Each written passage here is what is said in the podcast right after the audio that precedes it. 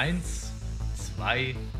Lob. So ein Megasort hat keine Kanone im Schritt. Ja, das stimmt. Ja, die Leute, die man so auf der Straße trifft. Das ist Dalando. Was die für Kartoffelgesichter teilweise. Dalando. Warum hatest du Gorgon? oh, Entschuldigung. Tentakelgegner haben keine Lobby. Die Tentakel-Cyberdose, die viel zu lange braucht. Oh, das ist das Sif-Wegfinder. Der Reinigungsgasse, davon habe ich schon ewig nichts mehr gehört. Kenny aus Clone Wars. Kein Mensch hat jemals nach T-Hawk gefragt. Klar, dann ballerst du den ab, weil du hast ja nun mal diese komischen Pfeile. Ja, das stimmt.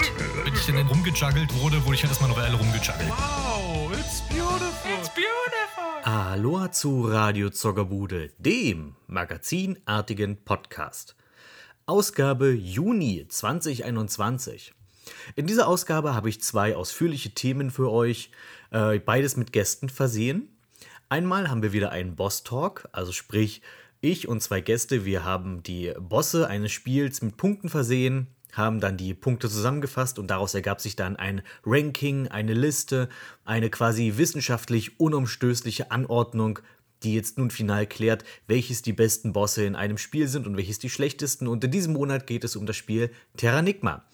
Und da habe ich zwei Gäste dabei, nämlich die Nego Kumagoro und den Dennis, zwei Leute, die das Spiel Terranigma auch sehr zu schätzen wissen. Das andere Gesprächsthema wirft die Frage auf, was würde ich mir für ein N64 Mini wünschen? Denn Nintendo hat ja in der Vergangenheit schon Mini-Versionen von alten klassischen Konsolen herausgebracht mit verschiedenen Spielen darauf. Und die sind mitunter recht umstritten, würde ich sagen. Und äh, ich habe zwei Gäste dabei und wir beschnacken einfach, was würden wir uns denn für ein N64 Mini wünschen, wenn es das denn gäbe oder irgendwann herauskäme. Und das Ganze anlässlich 25 Jahre N64 in Deutschland. Es ist nämlich schon wieder fünf Jahre her, dass ich über 20 Jahre N64 in Deutschland hier im Podcast gesprochen habe. Und bevor jemand fragt, Moment, es sind nur zwei Themen, was ist denn mit dem Wünschekreiser in diesem Monat? Den habe ich leider nicht mehr geschafft. Ihr seht es am Datum, ich bin schon sehr, sehr spät dran mit dieser Ausgabe. Aber keine Sorge, aufgeschoben ist nicht aufgehoben. In der nächsten Ausgabe widme ich mich dann dem Sieger des Wünschekreiser von diesem Monat. Und nicht nur das, ich mach's, wir hatten ja schon mal das Thema, dass ich quasi einmal einen Wünschekreiser nicht geschafft habe und verlegen musste. Dafür gibt es dann im nächsten Monat zwei. Das heißt, es gibt auch trotzdem eine Abstimmung für den Juli. Und dann haben wir in der nächsten Ausgabe eben zwei Wunschspiele des Monats. So, lang genug herumgelabert, starten wir einfach mal mit dem ersten Thema. Los geht's in dieser Ausgabe mit einem Trio-Gespräch. Es geht mal wieder um einen Boss-Talk. Das heißt, wie schon bei den Boss-Talks davor, habe ich zwei Gäste am Start, mit denen ich, äh, die ich im Vorfeld gebeten habe, die verschiedenen Bosse eines Spiels zu bewerten, ähm, ihnen Punkte zu vergeben und dann wurden aus diesen Punkten Summen gebildet und daraus ergab sich eine Top-Liste und nun besprechen wir diese Top-Liste und zwar vom Spiel Terranigma. Wir gehen heute die Terranigma-Bosse durch. Ähm, wir werden, werden dann vielleicht auch zwischendurch ein bisschen drüber reden, was eigentlich äh, so ein Boss bei Terranigma als Boss qualifiziert, weil auch da gibt es vielleicht ein bisschen Diskussionsbedarf bei dem einen oder anderen. Und ähm, dabei sind heute die Hades-Hexe persönlich, obwohl sie nicht aus Spanien kommt, die Neko Kumagoro. Oh, wie nett. Dankeschön. Hallo. Ich dachte, eine prominente weibliche Figur im Spiel ist doch ist, ist gut. Ja. Und ansonsten noch den Mann, der vom Ländle kommt und sich deswegen auch in Zombie-Städten wie Luran nicht äh, verloren fühlt. Hier ist der Dennis. Und das sagst du jetzt ausgerechnet zu der Zombie-Stadt, bei der ich weiß, bei meinem ersten Playthrough als Kind bin ich da nämlich hängen geblieben, weil ich mich in gerade dieser Stadt nicht zurechtgefunden habe. Oh. Ja. War das aus Grusel oder einfach so aus Orientierungslosigkeit? Ich bin zu spät draufgekommen, dass man da an dieser einen Stelle die Zombies in das Haus gehen sieht. Ach so, Eingang. du hast dann das falsche das Haus nicht bemerkt, das Richtige. So war's. Ich, ich, bei mir ist es eher so ein, äh, immer so kurz vorm Rage-Quit, wenn ich äh, Deppi verfolgen muss Oh Gott, Deppi. und aushalten muss. Nicht Deppi. Und wir gehen heute, wie gesagt, die Terranigma-Bosse durch und ähm, wir hatten schon im Vorfeld Gespräche, welche überhaupt zählen. Äh, bei, einem, bei einem werden wir Deppi ist, ist, äh, Deppi müsste ist, dazu zählen. ist zwar, ist zwar gefährlich genug, um ein Boss zu sein, aber er hat keine Bossmusik gezählt. Nee, es gibt zum Beispiel auch, was ich jetzt nicht mit in die Liste aufgenommen habe, die sogenannte Kugelschlange. Dennis, sagt dir die was? Die sagt mir was und ich habe sie schwerstlichst, äh, schwerlichst vermisst in der Liste. Okay, weil es ist halt, das ist ja auch ein, Boss in einer der früheren Türme. Das sind halt einfach ein paar von diesen Hubbas, von diesen Standardgegnern aneinander gekettet und die bilden eine Schlange. Ach, und du musst, das. Und du musst immer den Hintern weghauen. Aber ich weiß nicht, ob, für mich war das kein Boss, weil erstens ist es ein Standardgegner, also einfach nur eine Gruppe von Standardgegnern und es läuft nicht mal die Bossmusik, sondern es läuft irgendwie. Zirkusmusik. Ja, es läuft, es läuft äh, ein Stück aus Loire, wenn man dort irgendwie den, den Straßenmusikanten anspricht. Ah, vielleicht sind das Das die stimmt. Vorfahren der Luarianer. Äh, ja, egal. Das ist jedenfalls, ich finde, dies ist natürlich auch kein Boss. Nee. Also, das ist auch nirgendwo aufgeführt als Boss, weil es auch kein Boss ist. Es sind, Nee, es ist halt am Ende von einem Dungeon, von, am Ende von einem Turm. ja, Also aber es ist- sind Zwischengegner, die Polonaise tanzen. Also, ist wirklich ehrlich. Also ich mag, dieser Boss wäre bei mir auch weit unten gelandet, weil ich habe da regelmäßig einen Gamebreaker erlebt, in dem ich es irgendwie geschafft habe, die Kugel nach außerhalb des Bildschirms zu befördern. Und da musste ich mehrere Minuten warten, bis sie wieder selbstständig reingelaufen ist. Ja, das ist manchmal ein Problem, weil die, die, die fliegen dann manchmal außerhalb des Bildes und dann musst du warten, bis, die, Ja. bis die per Zufall wieder reinkullern ins Oh Bild. ja. Ähm, und dann ist halt noch was anderes. Also ich habe mich eher bei dieser Zusammenstellung halt der, der Bosse am Spieleberater, am deutschen Spieleberater orientiert. Der ist ja immerhin offiziell. Ähm, aber da sind zum Beispiel auch als eigener Boss aufgeführt. Äh, wir reden nachher über den, ähm, oh Gott, wie hieß er denn gleich den. Ach, im Pflanzenlevel, wie hieß er gleich? Der, Der Moloch? Der, der, der Moloch. Und da sind auch diese kleinen Dingelchen, die an den Rändern rausgucken, diese kleinen Stacheldinger. Und die werden auch als eigener Boss aufgeführt im, im äh, Spieleberater. Und da habe ich gesagt, die nehmen wir mal jetzt nicht mit rein. Nein. Aber die zählen doch dazu, zu dem Moloch. Würde ich nämlich auch so sagen, aber die sind halt, die haben eine eigene Spalte bekommen im Spieleberater. Ach, der Na, wahrscheinlich, weil Spieleberater die, ist eh doof. Ja, wahrscheinlich, weil die halt eine eigene, eigene andere Lebenspunkte haben als der eigentliche Boss, als der eigentliche Moloch. Deswegen vermute ich es mal. Aber nur, dass wir Bescheid wissen, wir sind jetzt, also ich bin jetzt auf 13 Bosse gekommen und die anderen beiden haben es akzeptieren müssen, diese, diese Liste. Und jetzt gehen wir sie von unten nach oben durch. Mit dem schlechtesten Boss fangen wir an. Ich habe einen Zettel, ich habe es ausgedruckt, um halt die Oldschool-Fahne hochzuhalten. Für mich sind es trotzdem nur zwölf. Wir werden über den einen reden, den du nicht akzeptieren willst. Ja. Auf Platz 13 der schlechteste Terranigma-Boss. Sataquario, Zu Recht. Nein. Zu Recht. der Fisch. ähm, ich werde kurz erklären, weil die, die Namen von Terranigma-Bossen sind mitunter ein bisschen verhuscht. Ähm, das ist der Boss im Nixon-Turm.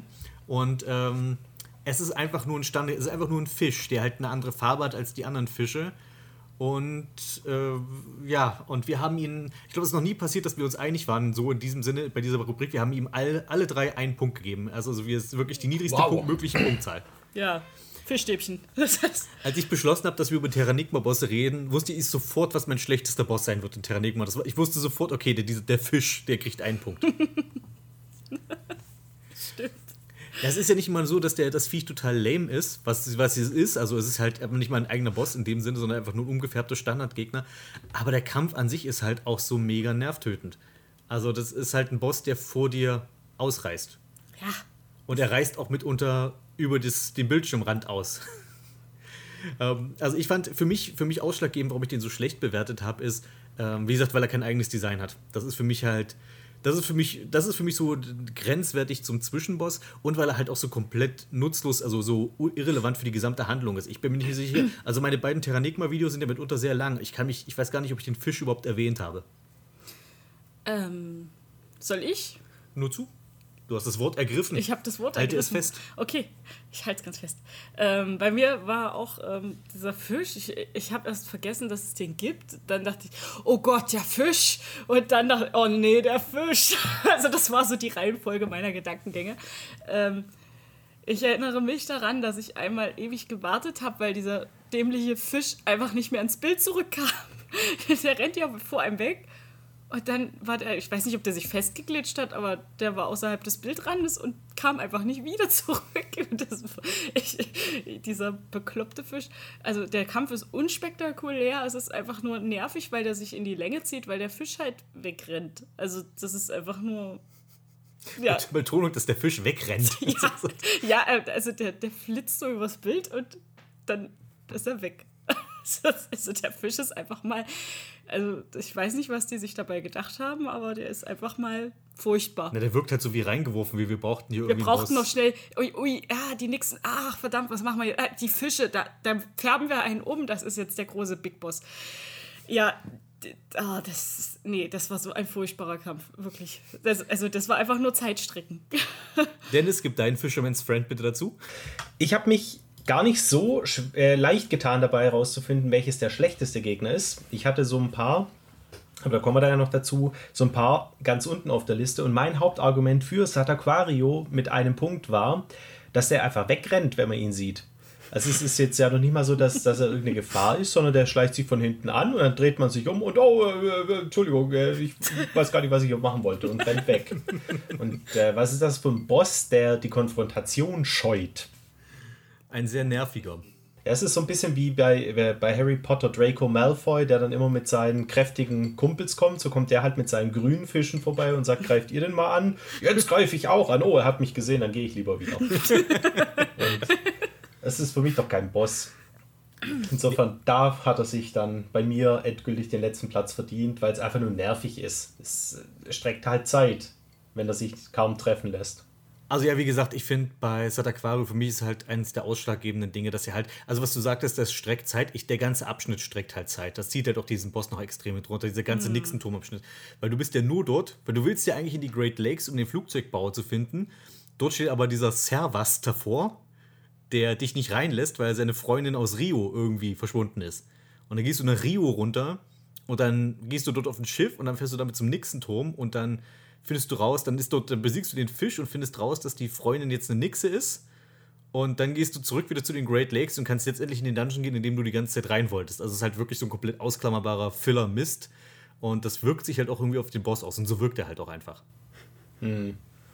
Verstehe. Machen wir weiter mit dem zweitschlechtesten. ähm, Infernalos, das ist der Vogel. Nachdem, wir jetzt, nachdem wir jetzt den Fisch hatten, kommt jetzt der Vogel. Und es ist schön, dass du gerade so gestöhnt hast, Nico, weil du hast den am besten bewertet von uns drei. Ich habe den noch am besten bewertet. Ich glaube, ich, ja, ich, ich habe ganz so gehadert. Ich hatte eine Handvoll Gegner und die wollte ich alle mit einem Punkt bewerten. Und ich, es ging aber nicht. Du kannst, also es wurde ja gesagt, alle müssen ein, einen Punkt, Ja. eine Punktzeile Müssen Entscheidungen haben. getroffen werden, ja. Ja, und irgendwie ist er dadurch hochgerutscht, aber eigentlich ist er auch so weit unten. Ich finde Terranigma allgemein, das ist jetzt die, also die größte Stärke von Terranigma sind sicherlich nicht die Bosse, glaube ich, Nee, habe ich jetzt auch so festgestellt. Nee, definitiv nicht. Es gibt so ein paar, die sind halt wirklich mies, zu denen kommen wir jetzt. Äh, Es gibt ein paar Ausreißer nach oben und dann gibt es halt auch so diese ganzen mittleren Bosse, die, die man auch irgendwie. Die sind einfach da. Na, ich glaube, so bis, bis zu sieben runter, also so ungefähr bis zur Mitte ist alles so, die, die kannst du auch austauschen, weil die sind alle gleich bekloppt. Also das ist, äh, ja, war schwierig. Ja, wobei ich würde zum Beispiel sagen, man kann schon sagen, der Vogel, der Infernalus, ist schon besser als der Fisch, weil das ist zumindest ein Er hat Relevanz. Er ist, er ist auch ein richtiger Boss. Er hat eine eigene, eigenen Kampf, eine eigene Taktik. Aber er es ist nervig. Ja, es ist halt, das Problem ist, ist, einfach- es ist wie bei, es gibt ja auch in Zelda diesen einen komischen Wurm, der ihn immer von der Plattform stößt und ist, der ist, du hast nie die Gefahr, dass der dich besiegt, sondern du musst halt immer wieder hochlaufen und der Kampf fängt von neuem an. So ist ja dieser Bosskampf auch. ja. Das heißt, Infernalus versucht dich immer von dieser Plattform zu stoßen und dann kletterst du wieder hoch und kämpfst nochmal gegen den. Und wenn er dich nicht runterstößt, dann kackt er dir auf den Kopf. Ja, eben, der kackt dir Genau. auf den Kopf. Was ist das denn? Angriff durch Vogelscheiße. Dennis, erzähl uns mehr zu Infernalus. Mein Gedanke war, als ich jetzt wieder mir über ein Let's Play nochmal die Bosse angeschaut habe, äh, in Link's Awakening hat es besser funktioniert. Weil irgendwie ist es doch eins zu eins dieser, ähm, dieser Adlerkampf aus dem Link's Awakening Turm, inklusive diesen, dass der einen immer runterstoßen will und da muss man eben von vorne anfangen. Achso, ich hatte halt den Vergleich mit Moldrum, mit dem Wurm. Genau. Ähm, aber auch so von der kompletten Atmosphäre und dem Aufbau her, finde ich, funktioniert das dieser Adlerentgegner in dem Turm genauso. Fliegt auch immer hin und her und wirft seine Federn runter und versucht mit Wind den Spieler vom Turm zu blasen. Jetzt bin ich mir nicht, doch, eigentlich Link's Awakening kam vor Terranigma. Terranigma Ja. ist von 97, Link's Awakening kam früher raus. Auf jeden Fall. Also haben die das von Link's Awakening geklaut vielleicht. Bloß, dass in Link's Awakening keinen zweiten Vogel gab, der runterscheißt. Und bei Link's Awakening, ich weiß ja, da, den hast du auch irgendwie, man hat, konnte den auch relativ schnell wegrocken. Ich finde, Infernalus, kann, da kannst du halt Pech haben, wenn er halt nicht runterkommt. Weil äh, bei Link's Awakening kannst du ihn relativ schnell treffen. Bei Terranigma ist es ja wirklich so, der kommt von links nach rechts und macht immer irgendeine Attacke. Und wenn du Pech hast, dann macht er halt lange Zeit nicht diese Sturzflugattacke, wo du ihn dann mal treffen kannst oder er fliegt nicht niedrig genug. Das heißt, es kann auch mal sein, dass du diesen Kampf machst und du wartest einfach vier, fünf Phasen lang, bis er mal irgendwas tut, was dich nicht nervt und wo du ihn auch mal auch treffen kannst. Ganz genau. Und dann ist es aber wiederum so, sobald er nach unten kommt, ähm, muss man ihn ja, glaube ich, nur drei oder viermal richtig treffen mit so einer Sprintattacke und dann ist er durch. Ja, der ist super einfach, wenn du ihn getroffen hast. Der hält halt nichts Ja. aus. Ich weiß, dass ich ewig um diesen blöden Vogel rumgetänzelt bin und ich weiß auch nicht warum. Ich hab, fand den einfach nur nervig. Es ist, und der erinnert mich so ein bisschen an Bomberman, diesen Drachen oder Vogel, der da immer unter dieser Brücke, wenn man sich erinnert, also bei vier, Bomberman 64. Ich glaube, das war ein Drache. Das war, gar Das war ein Drache, ja. Aber Der das ist aber immer- auch so nervig. Irgendwie Ja, bei- sind die immer nervig. Bei Alles, dem was ist- fliegt, ist nervig. Bei dem ist wirklich auch das Problem, dass du dass das Schwierige ist, ihn zu treffen und ansonsten bist du einfach nur die ganze Zeit mit Ausweichen und ne- genervt sein beschäftigt. Äh, machen wir weiter und jetzt kommt der Boss, über den wir meinten, das wir- müssen wir nochmal diskutieren, ob das ein Boss ist. Das ist die auf Platz 11 der Höllen, die Höllenpriester. Es sind ja drei an der Zahl. das ist für mich kein Boss. Dennis, sind die Höllenpriester ein Boss? Ähm, eigentlich nicht, weil die Priester, die sind einem ja vorher schon begegnet. Richtig. Und das Einzige, was diesen Boss dann einzigartig macht, ist, es sind drei davon und man muss irgendwie den Imitator erkennen oder den, der eben der echte ist und die zwei anderen sind eine Imitation. Aber ansonsten ist es äh, ja eigentlich ähnlich wie mit der, wovon hatten wir es, die Kugelschlange. Kugelschlange. Kugelschlange. Dass es, dass es ja nur ein Zusammenbau aus verschiedenen Gegnern ist, die es schon gab. Und jetzt so ein richtiger Originalboss ist es nicht. Aber im Gegensatz zur Kugelschlange hat er das Boss-Theme. Genau. Und deswegen finde ich, kann man ihn gerade noch so zählen. Ähm, ich fand es so einen interessanten Kampf, weil es da mal gezeigt hat, ähm, ab und zu muss man vielleicht doch noch ein bisschen rätseln. Ich kann mich jetzt nicht mehr so ganz genau erinnern, woran man erkannt hat. Konnte man erkennen, wer der echte ist? Ich bin mir auch nicht ganz sicher. Ich, also ich meine, ich habe es immer per Zufall einfach gemacht, ähm, weil die, die, im Wesentlichen kommt, diese, die, kommt dieses Gimmick mit diesen, ähm, du musst die richtigen unter den Doppelgängern erkennen, ja später nochmal bei, der, bei dem Bei der- Vorkampf bei der Hadeshexe, wenn du gegen die Puppen kämpfst. Aber bei der ist es ja grundsätzlich so, dass es diejenige ist, die hinter einem steht. Genau, ich weiß Während nicht- bei den Priestern das, glaube ich, nicht der Fall war. Das bin ich mir halt nicht sicher eben, ob das nicht da auch so ist, dass du halt den angreifen musst, der, der hinter dir ist. Also im Livestream habe ich Das das, kann erinnere sein. ich mich nämlich noch an den Kampf. Im Livestream dachte ich das nämlich auch, habe mich umgedreht, draufgehauen und dann war es der falsche. Ähm, ich bin mir nicht ganz, ich, bin, ich weiß es nicht mehr genau, woran man es bei denen erkennt, aber ja. Ich glaube, bei dem war es so, dass du mit der Stichattacke schnell genug bist, um mehrere zu treffen. Also du kannst, Ja, dass du, du das kannst den mehrmals, also gleich mehrere angreifen, weil die so lang, so lang bleiben die auf ihrer Position. So, äh, das ist, also, es war ja auch nie wirklich ein Hindernis, dieser Boss. Ich glaube nicht, dass da jemals jemand irgendwie Probleme hat, an dem vorbeizukommen. Nee, das stimmt. Nee, mein größtes Problem war, dass die den Spieler ja lähmen können. Und das ist nur nervig. Ja, mit, diesem, mit dieser, dieser Blick, der einen erstarren lässt oder sowas. Genau. Aber da konnte man sich doch gegen wehren. Konnte man? Ja, Äh, man konnte doch den, den zurückwerfen mit, die, äh, also ja, mit, diesen, mit dieser, äh, ach, wie, wie heißt denn das, diese Schildangriff-Dings? Du meinst mit dem, achso, mit diesem, na, wenn er blockt halt. Ja. Wenn er arg blockt. Ich glaube aber, der gegen den bösen Blick, weiß gar nicht, ob das dagegen half. Also den Blick konnte man aber irgendwie abwehren, das weiß ich. Bin mir jetzt gar nicht Ich sicher. dachte, das wäre Zufall, dass dann so ein mehr oder weniger so ein Zufallswurf kommt, ob man es ablehnt. Ja gut, also ich habe ihn jetzt auch nur mit reingenommen, weil er halt auch im Spieleberater als Boss aufgeführt wird. Äh, was wir hier diskutieren sollen, wenn ich jetzt zum Beispiel äh, zwei habe ich jetzt zum Beispiel nicht mit drauf auf der Liste, die man auch eventuell als Bosse zählen könnte. Die sind jetzt aber zum Beispiel nicht im Spieleberater aufgelistet. Das sind der Schiffsgeist und das sind dieser, das ist der Geist in noch äh, in, bei, bei Quintet in Japan. Aber Oh, das der war so gruselig. Ich habe das als Kind überhaupt nicht verstanden, worum es da geht. Oh, Ich weiß immer noch nicht, worum es bei diesem Geist ging. Also ich weiß, dass Quintet danach da ist und lustig Ja. ist, aber was der die ganze Zeit labert, weiß ich, also habe ich nicht kapiert, was es sollte. Also, das ist ja dieses, ähm, wir sind ja in Japan und das ist ja die höchst entwickelte, also dieses Neo-Tokio ist ja dort das höchst entwickelte Städtchen quasi. Und ich glaube, das soll einfach auf Konsumverhalten hinweisen, weil der Geist labert ja die ganze Zeit von wegen, ah, so viel Müll, also zumindest im Englischen, ja, ah, too much waste and you, you, waste your food und, und bla bla bla und da, da, da. Also der, der bohrt so ein bisschen auf diese gesellschaftliche Verkommenheit als Opfer der Entwicklung quasi. Also so habe ich es verstanden, aber letzten Endes, das sind ja nur Z- Geister und äh, ich finde, deswegen sind die auch keine Bosse. Also das ist einfach kein. Ja, aber Geister können ja auch Bosse sein. Aber, ja, aber die sind ja, das ist ja einfach nur so ein Zwischending und die sind doch nicht so stark wie Bosse, oder? Nee, also, ich glaube, du besiegst die ja nicht mal. Also weder, ich glaube, weder den Schiffsgeist, obwohl doch den musst du, glaube ich, besiegen. Ja. Aber den Geist in, in Neo Tokio, da musst du ja einfach nur durchhalten, bis irgendwann das, die vorbei ist, die Szene. ja, das war das Seltsame bei diesem, bei diesem Kampf. Weil du kannst ihn ja nicht besiegen. Der ist halt, der, der läuft halt Hm. einfach eine Weile und dann irgendwann ist es vorbei.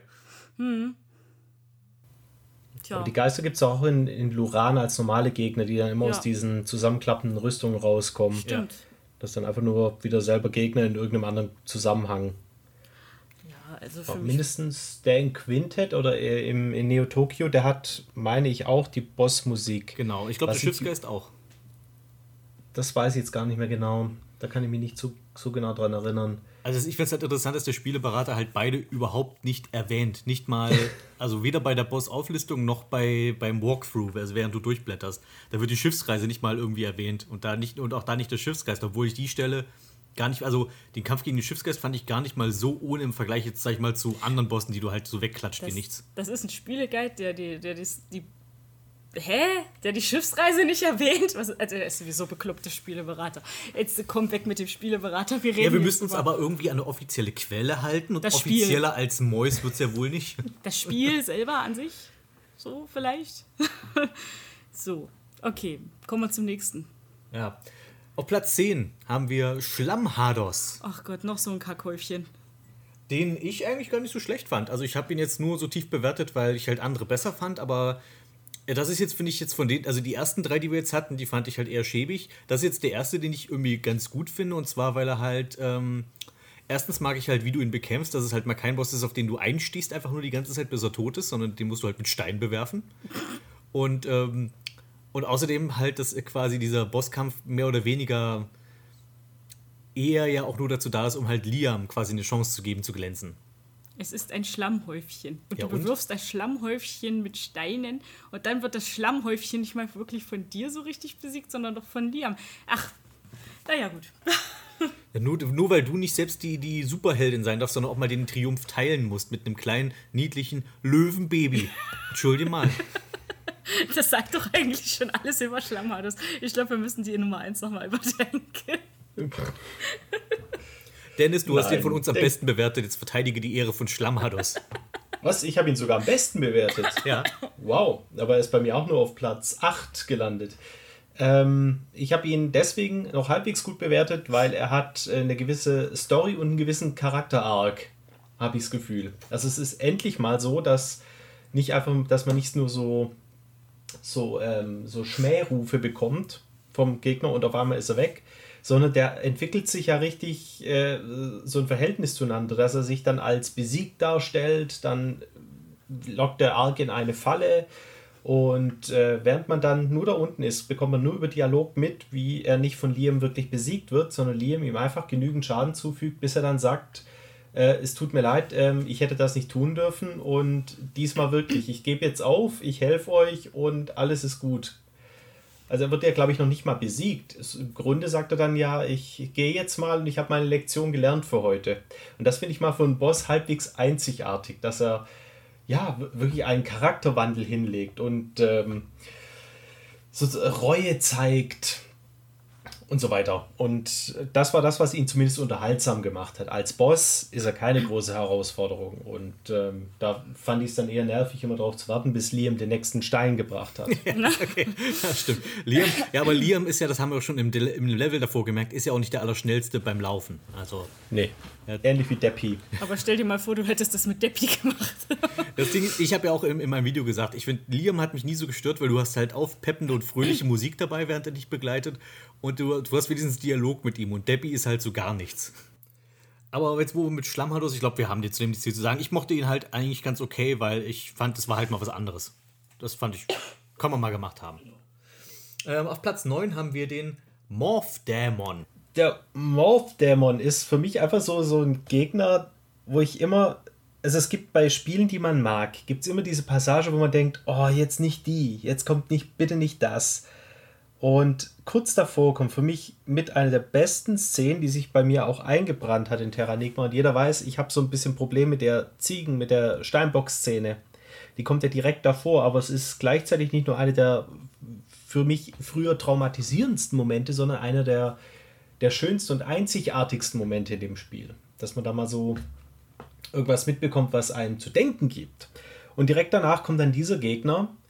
Und ich weiß aus deiner Review, du hast es relativ treffend analysiert, dass er mehrere Gestalten hat, ähm, Tiere, Gegner, Mensch. Und dass das symbolisiert, wie arg zum Mensch wird. Und das gibt dem Ganzen, finde ich, zumindest ein bisschen Tiefe. Aber dann ist es wiederum so, man wird in der Gegend rumgeblasen, muss diesen komischen Kristallen ausweichen, dann muss man den Fledermäusen ausweichen und dann darf man endlich auf den Gegner einschlagen. Und dazwischen kommt noch Poor Man's Aganim, den man dann, was dann auch wieder nur diese ähm, Höllenpriester sind, denen man da was zurückfeuert. Und ich kann mich bei dem Kampf immer nur daran erinnern, wie es ewig gedauert hat, sich ständig wiederholt hat und einfach nicht aufhören wollte. Und deswegen, ich mag den Morph Dämon überhaupt nicht. Ich bin immer froh, wenn der vorbei ist. Neko, ergreife bitte das Wort. Ähm, dass der ein bisschen nervig ist, das habe ich bei vielen Terranigma-Kämpfen. Also das kann ich gar nicht Das ist abstreiten, richtig, will ich ja. auch nicht abstreifen. Äh, aber ich finde die Symbolik, wie gesagt, bei diesem Kampf sehr interessant, weil du hast das erste Mal so ein naja, menschlich anmutendes Viech, was so ein bisschen Dracula-mäßig daherkommt. Ich fand die Fledermäuse unglaublich nervig, das will ich gar nicht. Wie gesagt, das will ich nicht abstreiten. Aber ich irgendwie mochte ich, dass es verschiedene Phasen hat. Dass du halt erstmal denkst, hä, ein Yeti? Und dann ist es doch äh, irgendwie Magier und dieser Morph-Dämon, der selber, ich fand das irgendwie eine coole Idee, dass der eigentlich diese, diese Grundform, die hat sowas, sowas menschlich-dämonisches und das fand ich irgendwie cool, dass es einfach mal ein Dämon war, der auch wirklich wirkt wie ein Mensch und so, so, aber trotzdem halt sowas, sowas Dracula-mäßig Mutiertes hatte, was, was hm. also diese, seine Silhouette sozusagen. So, ich, ich red mich gerade in den Wald. Ich fand seine Silhouette einfach sehr interessant mit diesen spitzen Ohren und diesen krallenartigen Fingern und trotzdem halt diesen, ja, menschlichen dahinter. Ähm, ja, ich, ich kann es gar nicht genau beschreiben, was ich genau daran so toll finde. Ich finde halt, wie gesagt, dieses, was wir schon gesagt haben, dass die Symbolik dahinter toll, dass es mehrere Phasen hat. Ja, ich, wiederhole mich. ich kann es ich Ne? kann's gar nicht weiter ausführen. Ich kann es ein bisschen nachvollziehen. Also die Silhouette, finde ich, die sieht tatsächlich interessant aus. Und da wäre es zum Beispiel, ich hätte ihn deutlich höher bewertet, wenn man dann mal mit einer Weile gesehen hätte oder irgendwann im Verlauf des Kampfes gesehen hätte, was sich dahinter verbirgt. Also wenn sich die Silhouette dann mal so ein bisschen geklärt oder aus der Silhouette wäre dann eine Gestalt geworden, wo man dann sieht, dass es vielleicht irgendwie tatsächlich so ein Wesen, das auf dem Weg ist, menschlich zu werden, aber eigentlich ein was dämonisches, tierisches ist. Aber irgendwann ist es vorbei und man hat dann auch nur die Silhouette gesehen und andere Umrisse, wie du sagst, der Yeti oder dann auch wieder der Höllenpriester, die man schon kennt. Und so fand ich, gab es dem, ohne jetzt die Hintergeschichte oder die Hintergrundgeschichte, die, wo ich sagen muss, aus, aus Parapas Review, ähm, die ich finde, macht absolut Sinn. Aber ohne das, finde ich, ist er, hat er noch weniger Charakter. Aber andererseits ist es so, dass die ja auch immer menschliche Anwandlung. Also du hast erst diesen Yeti, dann hattest du ja dazwischen noch diesen Höllenpriester und seine eigene Form, die ist ja noch menschlicher als die anderen beiden Dämonen oder beziehungsweise ein Yeti ist ja ein Yeti einfach. Ähm, mich hat er auch so ein bisschen an diesen, äh, ach Gott, was ist denn das? Ist das ein Cyborg bei, bei Terminator? da gibt es doch diesen Den einen- T1000? Den T1000, ja, der, das ist, ist, äh, der hat ja auch diese Formwandlung und irgendwie, ich weiß nicht warum, ich habe mich daran Mit dem erinnert. Vergleich hätte ich jetzt nicht gerechnet. Ich habe Ja, mich daran erinnert gefühlt, tatsächlich. Es gibt, irgendwie fand ich das deswegen cool. Also der Yeti erinnert mich immer an den T800, aber der wird von Schwarzenegger gespielt. Der Formwandler an sich, der erinnert mich so ein bisschen an den. Ja, bei mir ist der Morph-Dämon halt genau im Mittelfeld. Der hat von mir sechs Punkte bekommen. Der, der, ich ich finde ihn einerseits gut für die Symbolik, für die Geschichte, die er hat und weil er auch so ein gewisses, weil er so einen gewissen Höhepunkt im Spiel darstellt, weil er ist ja quasi das letzte Hindernis, die Menschheit zurückzubringen. Und du kämpfst da auf ja. diesem, du kämpfst auf diesem Berg im Himalaya im Schneesturm. Die ganze Inszenierung ist einfach toll gelungen. Und äh, wie gesagt, die, die, die Symbolträchtigkeit des Ganzen, finde ich, verleiht dem schon was Besonderes. Und warum er halt nur Mittelfeld ist, warum das, was halt alle, die, die komplett, alles, was gut ist, an dem halt zerstört ist, der Bosskampf ist einfach wahnsinnig nervtötend und furchtbar. Viel zu. Also, ja, nicht nur, nicht nur, dass er lang ist, aber auch keine der Phasen macht wirklich Spaß. Mhm. Es gibt andere Bosse im Spiel, die verschiedene Phasen haben, jetzt nicht so viele, aber die, die es haben, da hast du zumindest eine Phase, die irgendwie mindestens Spaß macht. Ähm, hier sind wirklich alle furchtbar und vor allem die letzte ist, ist glaube ich, das mit, die mit dem Fledermaus, Fleder- Fledermäusen kommt, glaube ich, zum Schluss, bin ich jetzt gar nicht so sicher. Jedenfalls diese, die Fledermäuse, dass du die nicht, äh, dass du die Fledermäuse nicht besiegen kannst. Du kannst sie aber auch nicht abwehren. Du kannst eigentlich nur wegrennen, bis er Ja. äh, wieder seine Morph-Dämon-Phase hat, glaube ich. Ähm, und das ist halt, ich finde das vom Game Design her einfach nicht gut gelungen. Die Kristalle ausweichen geht noch. Ähm, die, den Höllenpriester. Ich mag den Ganondorf-Kampf. Ich habe kein Problem damit, gegen, gegen Feinde äh, Tennis zu spielen. Aber die Fledermäuse, die, die killen für mich halt auch den Spielspaß an der Stelle. Deswegen für mich der Morph-Dämon einfach nur Mittelfeld. Und äh, ihr habt beide aber auch gut argumentiert. Also wirklich, ihr habt beide so die beiden Seiten der Medaille auch gut erklärt von diesem, von diesem äh, Endgegner. Das versuche ich mal nicht in der Zeile zu verrutschen. Ich nehme mir den Zettel auch in die Hand. Als nächstes auf Platz 8 haben wir Ragnara, den Finalboss von Final, äh, von Final Fantasy, von Terranigma. Fast. entschuldigt, entschuldigt. Ragnara liegt jetzt jedenfalls ziemlich im Mittelfeld. Wir haben ihn noch alle etwa ähnlich bewertet. Ähm, ich mache jetzt dann diesmal den Anfang. Ich finde, Ragnara punktet durch das Design. Und natürlich, dass er eine gewisse, eine gewisse Relevanz in der Handlung hat, natürlich. ähm, aber ich finde auch, das ist ähnlich wie beim Morph-Dämon ein Kampf, der für mich halt durch den Kampf selbst geschmälert wird, weil es ist ein Kampf, der keinen Spaß macht.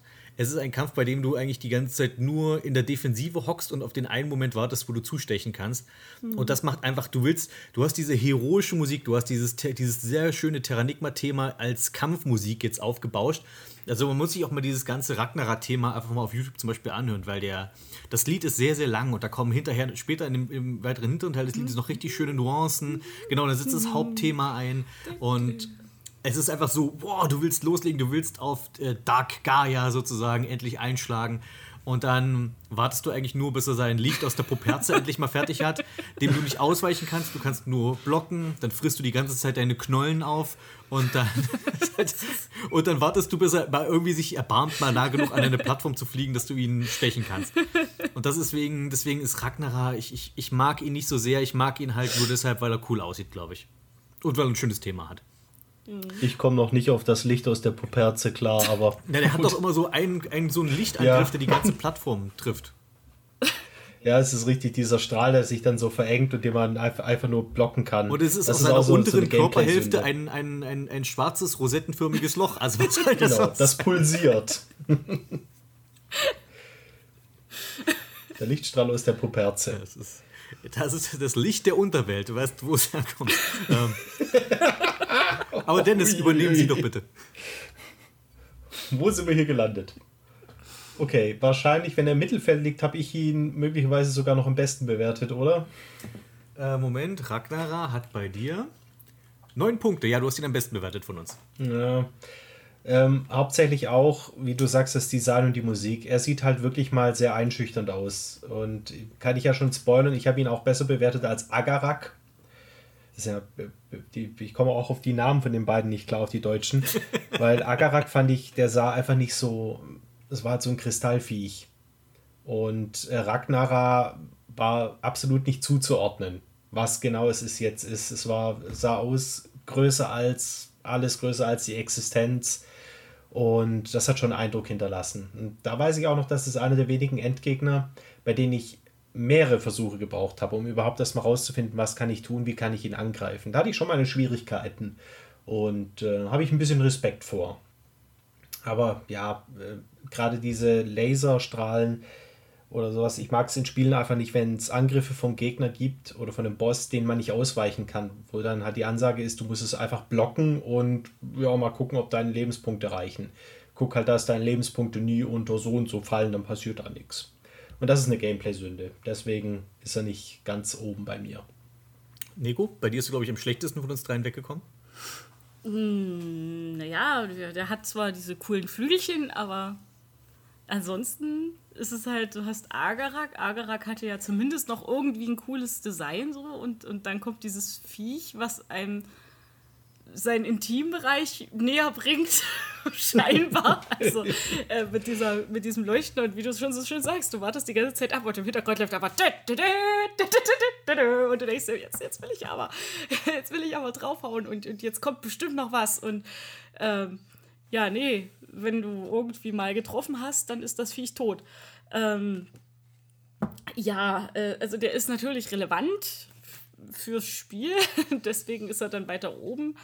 Ich weiß gar nicht, wie viel ich dem gegeben habe. Ähm, äh, wie viel habe ich dem denn? Dem hast du sieben gegeben. Sieben, naja, genau, der ist halt so im Mittelfeld, aber halt nicht unten. Weil, also, der, ja, der war so als, als Ein-Boss-Fight tatsächlich in Ordnung, als letzter ein bisschen lame. Also ich finde, den hätte das echt nochmal gut getan, wenn, wenn, wenn das anders aufgebaut worden wäre, dass du vielleicht erstmal, was du auch wieder in mehreren Phasen, vielleicht kommt erstmal was an der Seite, was du erstmal platt machen musst und dass du dann aber auch wirklich die Chance hast, wirklich drauf zu kloppen oder ach, verwandelt sich noch irgendwie äh, in spacig, weiß ich nicht, und, und also das war bei, bei Illusion of Time ja so, dass man sich dann irgendwie verwandelt hat und mit großen Strahlen drauf donnern durfte. Und ja, das, äh, das fehlt mir hier so ein bisschen. Also mir fehlt das Wuchtige zu der wunderbar wuchtigen Musik. Also ich liebe dieses Boss-Thema sehr und äh, finde es halt so ein bisschen schade, dass das sich alles so im, im Defensivkampf verläuft. Ja. Korrekt, ja. Aber passend zu Ragnarok kommt jetzt auf dem nächsten Platz sein Kumpel Agarak. ist ein Platz höher und das, obwohl ihr beide den schlechter bewertet habt als den Ragnarok. Ja. Und der ist deshalb höher, weil er hat von mir ziemlich viele Punkte bekommen. Er hat von mir nämlich die Höchstpunktzahl bekommen. Oh. Das sind meine 13 Punkte. Äh, der äh, Agna, äh, Agarak. Und deshalb, weil ich bei dem eigentlich so gut wie keine Negativpunkte sehe. Ich finde ihn erst, erst ein bisschen zu schwach für die, also Ja. dafür, dass er der vorletzte Boss ist, weil du der Kampf kann zwar ein bisschen dauern, bis du ihn triffst, aber wenn du ihn triffst, ist er halt auch meistens nach zwei Schlägen besiegt, weil du bist, du musst schon ein gewisses Level mitbringen, um später mit Ragnarok fertig zu werden. Und die, der Unterschied in Lebenspunkten und, oder, und Abwehr ist zwischen den beiden, glaube ich, ein bisschen zu groß. Also Agarak ist halt wirklich keine große Herausforderung. Aber ich mag den Kampf. Ähm, einerseits mag ich das Design von Agarak mehr als von Ragnarok. Ähm, weil ich finde, hast- Dennis meinte, es ist halt einfach nur irgendein Kristallviech und bei Ragnarok, der ist halt ein bisschen undefinierbarer, das stimmt. Aber ich mag halt, dass dieses, erstens von der Thematik her, dass wir halt wieder auf dieses Thema Kristalle zurückkommen, was ja seit Anfang von Terranigma ähm, über diesem Spiel schwebt. Also du hast Christa, dann diese ganze Unterwelt voller Kristalle und dann bist du quasi im, in der Sonne der Unterwelt zum Schluss, wo dann quasi das, das göttliche Wesen, Dark Gaia, Agarak, Ragnarok, wie auch immer, dann in Form von diesem Kristallgolem, vielleicht, wenn man es mal nennen will, auftaucht.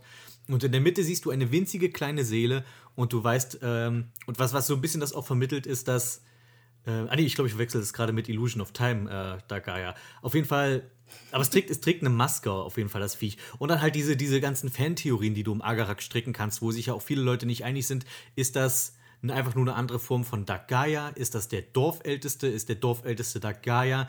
Und ich finde, dass, dass, dass du halt dadurch auch viel interpretieren kannst. Das mag ich an diesem Boss. Und auch den Kampf selbst finde ich eigentlich ganz cool. Also du kannst, im, im Gegensatz zu Ragnarok, kannst du Agaraks Angriffen ausweichen. Wenn er mit Lasern oder so nach dir schießt, kannst du drüber springen. Dann wird er so eine Stachelkugel, die kannst du attackieren.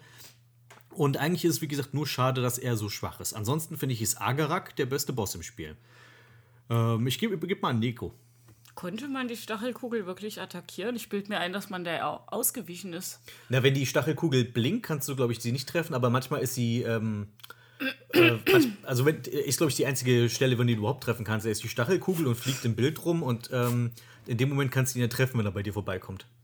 Also bei Agarak ist das so ein bisschen.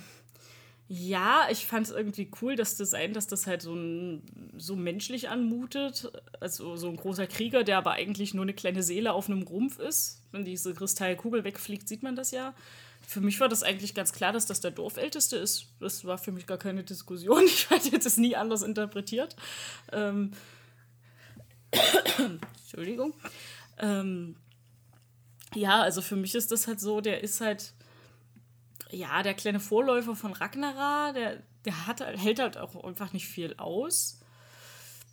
Mm, ja, ich, ich weiß nicht, ob ich das vielleicht besser gefunden hätte, hätte der ein bisschen Abstand zu Ragnarok gehabt. Also nicht davor, sondern quasi, meinetwegen, bevor man nach Christa kommt. Dann ist erstmal so ein bisschen, hm, also ein bisschen Luft und dann ist Ragnar, äh, kommt Ragnarok. Aber dann hätte man natürlich wahrscheinlich den Dorfältesten gekillt. Also ich habe es zumindest immer interpretiert, dass das der Dorfälteste ist, diese kleine Seele, die da rumschwebt. Und ähm, Aber ich finde die Idee gar nicht schlecht, dass du quasi wie so einen Kristallriesen hast, der erstmal das, der arg versucht, davon abzuhalten, in ja, das nach Dorf Ragnarok. zurückzukommen. Ja, das ist irgendwie, ja, also ich, ich finde bei Agarak, der ist irgendwie für mich, also der ist eigentlich ganz cool als Gegner, aber ich weiß nicht, der ist irgendwie für mich für seine Schwäche wieder falsch platziert. Also der ist irgendwie, irgendwie passt der nicht ganz. Also der, ja, also der muss irgendwie nach Christa, weil er aus Kristallen besteht, aber irgendwie passt er für mich nicht so zu dem Gesamtteil. Vielleicht hätte der auch, vielleicht hätte der kommen müssen, bevor man die Unterwelt verlässt. Ich weiß es nicht. Also gleich am Anfang irgendwann. Man, weil man hat ja trotzdem überall Kristalle und alle Dorfbewohner und bla. Und dass man dann vielleicht sagt, okay, dann kommt halt erstmal dieser Kristallgolem mit so einer Seele drin, quasi als so ein bisschen Foreshadowing. Ähm, ja, also für mich ist er deswegen weder so richtig oben noch unten. Der ist halt irgendwo im Mittelfeld. Der ist weder besonders gut noch besonders schlecht. ja. Dennis, was meinst du? Äh, ich war ein bisschen enttäuscht damals, weil man kommt ja diese Treppe hoch mit diesem gruseligen Puppengesicht dann an der Seite Ja. und bekommt ganz viel philosophischen Traram um die Ohren geworfen. Und was erwartet einen am Ende? Eine Plattform und dann kommt äh, so ein Kristalldude. Und mich stört eher, er macht ja schon einen gewissen Eindruck. Er sieht ja schon eigentlich ganz cool aus wie so ein großer Krieger, aber die meiste Zeit steht er ja auch auf seiner Plattform rum und wirft halt Sachen und schießt halt mit Sachen. Und äh, da haben wir jetzt ein bisschen andere Gegner, die etwas dynamischer wirken, die vielleicht sich mal ein bisschen bewegen. Also das ist ja selbst Infernalus, den wir ja schon längst abgehandelt haben. Der ist irgendwie, wirkt flink und gefährlich. Der ist halt nicht gefährlich, wie es sich dann rausstellt. Agarak, der Kampf selber, der war, fand ich jetzt vergleichsweise schwierig, wenn man jetzt mal die anderen Gegner so sich anschaut, die ja alle doch eher ein bisschen einfacher sind, die ganzen anderen Bosse. Da fand ich, war er noch einer der ähm, schwierigeren, wo man dann doch sich die Angriffsmuster und die Angriffsarten genau anschauen muss. Aber trotzdem ist er halt einfach nur ein Typ, der auf seiner Plattform rumsteht und so als würde er sich denken, gut, was werfe ich jetzt noch? Hier habe ich noch was.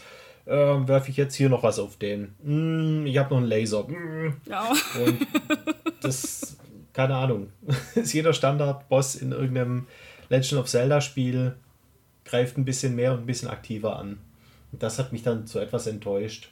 So Gedanken über Fantheorien und ob es jetzt der Dorfälteste ist und sowas habe ich mir an sich nie gemacht. Für mich war das halt, ja, das ist jetzt hier Endgegner-Dude. Ach nee, war es doch nicht, weil jetzt kommt nochmal ein richtiger Endgegner. Ja. Und dafür hat er mich da doch etwas enttäuscht. Jetzt sind wir in der oberen Hälfte bei den Bossen angekommen. Wir sind bei Platz 6. Die Schleimsterne. ist ein Boss, der erstmal komplett unspektakulär wirkt, aber durch seine Inszenierung doch, finde ich, ein bisschen punktet. Nico und ich haben den relativ hoch bewertet, Dennis eher niedrig. Deswegen darfst du anfangen. Ich musste erstmal rausfinden, was Schleimsterne ist. ja, ich auch. Schleimsterne dachte ich mir, wo, wo, ist Schleimsterne? Und dann habe ich gesehen, ach, das war dieser Drache, der gar nicht der Gegner ist. Und das war eben so die Enttäuschung dahinter.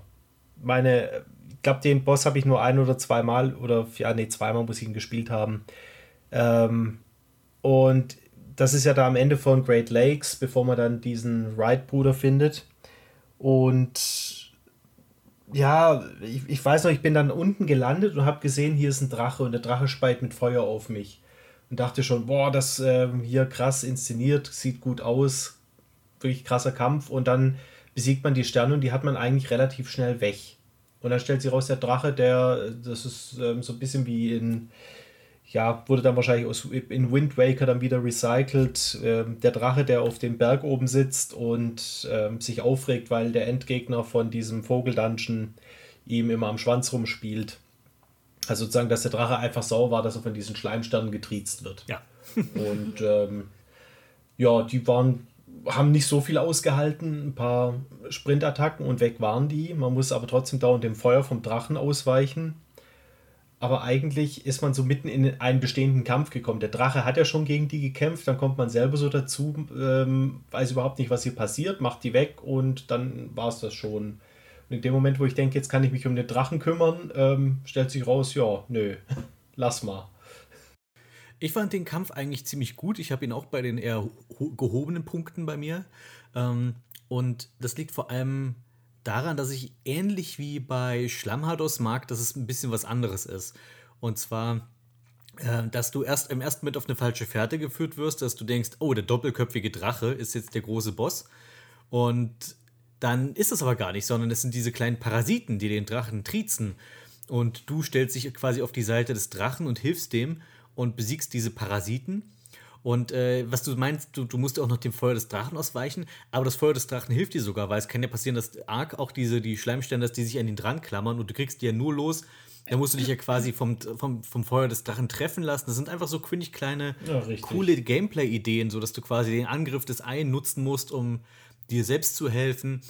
Ähm, dann auch noch, das, ich meine, dieser ganze Great Lakes-Abschnitt, der ist auch handlungsmäßig jetzt ja nicht wirklich stark. Ich mag, ich finde den Dungeon auch furchtbar.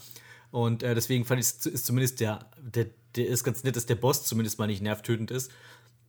Und auch die, auch von der, von der Inszenierung her, zum Beispiel im Hintergrund, wenn du, ähm, du treibst ja auf so einem Floß, der Drache schwimmt vor dir und von oben kommen diese Sterne und springen dich an. Und im Hintergrund siehst du zum Beispiel ganz viele Drachenskelette rumliegen, während du dann da äh, auf dem Floß der Land vorantreibst, wegen du quasi Ja. dir dann auch in deinem eigenen Kopf so, so die Geschichte dazu entstehst, äh, was ist in diesem unterirdischen See über passiert. Haben die Sterne quasi die anderen, die anderen doppelköpfigen Drachen alle ausradiert oder sind das die Vorfahren des aktuellen doppelköpfigen Drachen? Ich finde, das, da steckt einfach eine Menge drin, der diesen Kampf, finde ich, für mich interessant macht. Ja, also ich habe die Schleimsteine ähnlich erlebt wie der Parappa. Ich ähm, war sehr dankbar dafür, dass wir eben nicht den Drachen wieder besiegen müssen, sozusagen. Also, weil man hat ja so viele Spiele, wo man immer, ja, der große böse Drache, da kommt da, ach, schon wieder ein Drachen erschlagen. Und dann, ach nee, Überraschung, es sind diese komischen Sterne, die den scheinbar befallen. Und äh, vielleicht sind das ja parasitäre Wesen und äh, genau, also mich, ich fand das total cool, dass man dem Drachen helfen darf, statt den Drachen zu erschlagen. Ich mag Drachen und ich fand es halt ziemlich cool, dass man dann in die Rolle des Retters für den Drachen gerät und äh, ihm unterstützen und retten kann und das finde ich, das finde ich richtig cool. Das hat mir Spaß gemacht. Der guckt auch noch so niedlich. Also ich weiß nicht, der Drache, der guckt irgendwie immer so huh, um, die, um die Ecke in die Kamera manchmal und ich, äh, ich mochte das. Ich fand das total fetzig. Die Sterne an sich waren ein bisschen ätzend, wenn sie sich an einen dran geklammert haben, aber dann hat der Drache einem geholfen und das fand ich auch niedlich und äh, ja, nee, ich, ich mochte den Drachen sehr und ich fand deswegen auch die, äh, diesen Kampf gegen die Sterne ganz witzig. Der war auch nicht zu lang, hat Spaß gemacht. Also gameplay-technisch finde ich, hat der Sternenkampf eigentlich Spaß gemacht und ähm, ja, deswegen ist der bei mir auch weiter oben. Ich weiß nicht wo, aber weiter oben in der Punktzahl. Fein, dann machen wir doch mal weiter. Wir sind jetzt bei den Top 5 angekommen. Okay. Auf Platz 5 Megatron. Was, so weit unten? Okay. Wieso? Das ist also schon weiter oben. Ich finde Megatron, das ist der große Wächterroboter in Berugas Laborturm. Finde ich schon einer der ikonischeren Bosse von Terranigma. Also ist zumindest einer, den, an den ich zuerst denken muss, wenn ich an Terranigma-Bosse denke. Möchtest du diesmal anfangen, Nico? ähm, ich weiß gar nicht, wie viele Punkte ich dem gegeben habe. War ganz oben bei mir, glaube ich. Ich bin mir nicht ganz sicher. Äh, Zwölf, also dein zweithöchst bewerteter. Der zweithöchste. Also Megatron fand ich zum Beispiel, also die Beruga, also das ist alleine bei Beruga spielt, das ist schon so ein kleiner Favoritenpunkt für mich, weil ich finde das ganze Beruga-Labor einfach so herrlich abgefahren und ich, und ich liebe die Musik, die dort läuft. Und dann kommst du halt zu diesem gigantischen, weiß ich nicht, was das ist, ein Mecha. und der, ich fand den Kampf einfach auch interessant. Der hat ja auch irgendwie mehrere Phasen so ein bisschen. Zumindest hatte ich immer das Gefühl, der läuft, der war in mehreren Phasen, oder? Ich der hat zumindest erinnert? viele verschiedene Angriffe. Genau, der hat viele Angriffe. Du musst die richtige Waffe benutzen. Du darfst auf gar keinen Fall diese eine. Das ist so eine Waffe, die findet man, glaube ich, am Südpol. Da gab es auf jeden Fall eine Waffe, die, die, die war eher auf Leben aus, quasi. Also ich glaube, die hat, den Heil, äh, die hat einen geheilt oder so. Das ist, glaube ich, eine, die hat einen relativ hohen Wert, aber die Der, ist da halt. gab es eine, die hat einen, glaube ich, geheilt und die darf man auf gar keinen Fall benutzen, weil die äh, zieht quasi nichts ab. Ich weiß, dass ich einmal Terranigma gestreamt habe und verzweifelt bin, weil ich dem Viech nicht mehr nichts mehr abgezogen habe. Dann habe ich die Waffe gewechselt und auf einmal, bupp, schwupps, kein Problem mehr. Also man muss die richtige Waffe wählen und ich finde es auch sehr bezeichnend, dass du, wenn du gegen diese Maschine eine Waffe, die Leben be also begünstigt sozusagen nutzt, dass die dieser Maschine keinen keinen Schaden macht. Also das, ich finde das irgendwie ist interessant. Also ich finde, das ist einfach ein interessanter Kniff. Dass der Kampf auch so abwechslungsreich ist, gefällt mir auch. Also ich fand diesen ganzen Auftritt dieser Maschine toll. Ja, so der hat einfach Eindruck hinterlassen. Deswegen ist der Kampf bei mir relativ weit oben. Der hatte irgendwie Spielspaß, hat Eindruck hinterlassen, war herausfordernd trotzdem und ja, genau. Dennis, was hast du? Also er ist bei mir nicht weiter unten gelandet, weil der Kampf ist tatsächlich einer der besseren, bisschen schwieriger, abwechslungsreich. Man kann sich eigentlich frei rum bewegen und man hat nicht ähm, so Fledermausartige Angriffe wie bei Morph Dämon, wo man dann den Fledermäusen ausweichen muss oder irgendwas, sondern man kämpft die ganze Zeit und das macht den Kampf gut. Äh, dann wiederum ist Megatron für mich so ein bisschen in meiner Erinnerung äh, so die alberne äh, englische Hausfrau, in der einen Hand ein Rührgerät, in der anderen Nudelholz, äh, wackelt rum und hebt immer abwechselnd die Beine, weil irgendwie unter ihr so Ratten rumlaufen. Und so kommt mir Megatron in meiner Erinnerung vor. Weil man hat dann immer diese drei Standfüße und die gehen die ganze Zeit hoch, wieder runter und hoch und runter und die muss man halt angreifen. Das war mal so das eine. Das andere ist, ähm, äh, am Ende von Berugas ähm, Labor hätte ich eigentlich mal erwartet, dass man gegen Beruga kämpft. Aber es ist jetzt Berugas Roboter. Beruga wird dann zufällig durch einen Unfall, kommt er um. Und äh, das ist ein bisschen schade. Und auch das Ende fand ich etwas, äh, wie würde man sagen, antiklimaktisch. Weil das ist mir jetzt auch erst wieder beim Anschauen von Videos aufgefallen. Aber der am Ende zerlegt er sich ja in diese ganz kleinen Roboter und die fegt man weg und dann war es das. Also erst sieht so aus, als wäre das jetzt nochmal eine neue Phase, dass man jetzt sie zerlegt und dann passiert noch was. Aber eigentlich platzt er und dann sind es nur noch diese kleinen Dinger und das weiß ich jetzt nicht, warum das gemacht wurde, weil die sind mit einmal drüber fegen weg. Und das gab dann ein bisschen Abzüge, aber immer noch ein guter Endboss vergleichsweise. Ist ein guter. Also ich finde den Megatron. Guter ist ganz, ganz guter. Der, der Megatron ist. An sich ist es ganz cool, weil es halt so ein riesiger Bildschirmfüllender Boss ist, der einfach, wenn er, wenn du unter ihm bist, dann allein, dass du unter ihm durchgehen kannst, ist halt so riesig, ist der diese großen Standbeine. Aber ich habe den auch jetzt eher nicht so gut bewertet. Ich finde, einerseits ist das Design zu uninteressant. Es ist halt einfach nur großes Maschinending. Ich finde, da weil Baruga ist ein, ist ein wahnsinniger, wahnsinniges Genie. Da finde ich, hätte man noch ein bisschen noch, einfach noch ein bisschen mehr die Fantasie spielen lassen können, diese Maschine auch noch abgefahrener vielleicht zu designen. Ähm, und zweitens, ich finde diesen Bosskampf super nervig, weil der dich paralysieren kann. Und ich, ich äh, Bosse, die Statusveränderungen machen, kotzt mich meistens an. Und das ist, ist hier einfach der Fall.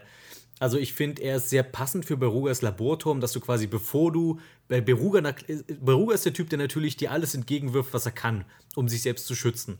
Ähm, äh, deswegen finde ich zum Beispiel auch cool, dass du nie gegen ihn kämpfst, weil das ist, das ist, das passt nicht zu Beruga. Er würde nie selbst kämpfen. Das, er würde sich nie selbst die Hände schmutzig machen. Ähm, aber, und dass er quasi, bevor du seine Schlafkapsel, ist jetzt zu dem Zeitpunkt, wo du den Megatron bekämpfst, ja noch, ähm, noch, im, noch im Kälteschlaf, dass du, bevor du den Kälteschlafkammer erreichst, dass du erst an diesem super riesigen Wächterroboter vorbei musst. Ich finde, das passt szenariomäßig, storymäßig sehr gut. Ich mag den Kampf an sich einfach nur nicht. Aber gehen wir von einem riesigen Boss, der quasi den Bildschirm füllt, zu einem anderen riesigen Boss, der quasi den Bildschirm füllt. Wir sind bei Platz 4, wir sind beim Dämonenskorpion. Echt? Wie jetzt? So der Dämonenskorpion ist so cool. Ähm, ich habe den relativ hoch bewertet. Guck mal die Bewertung. Dennis und ich haben ihn beide relativ hoch bewertet. Du bist hier der Ausreißer. ähm, ich weiß ich finde, das ist der erste Boss im Spiel, wo ich sagen würde, das ist ein Endboss. Wo ich denke, wow. Ja, richtig. Der ist so, das ist, du hast die ersten vier Türme gemacht, du bist nichts begegnet, was dir jetzt irgendwie gefährlich wurde bis zu dem Zeitpunkt. Und dann kommst du in den fünften Turm. Es ist mal ausnahmsweise kein Dungeon, du gehst nur die Treppen hoch.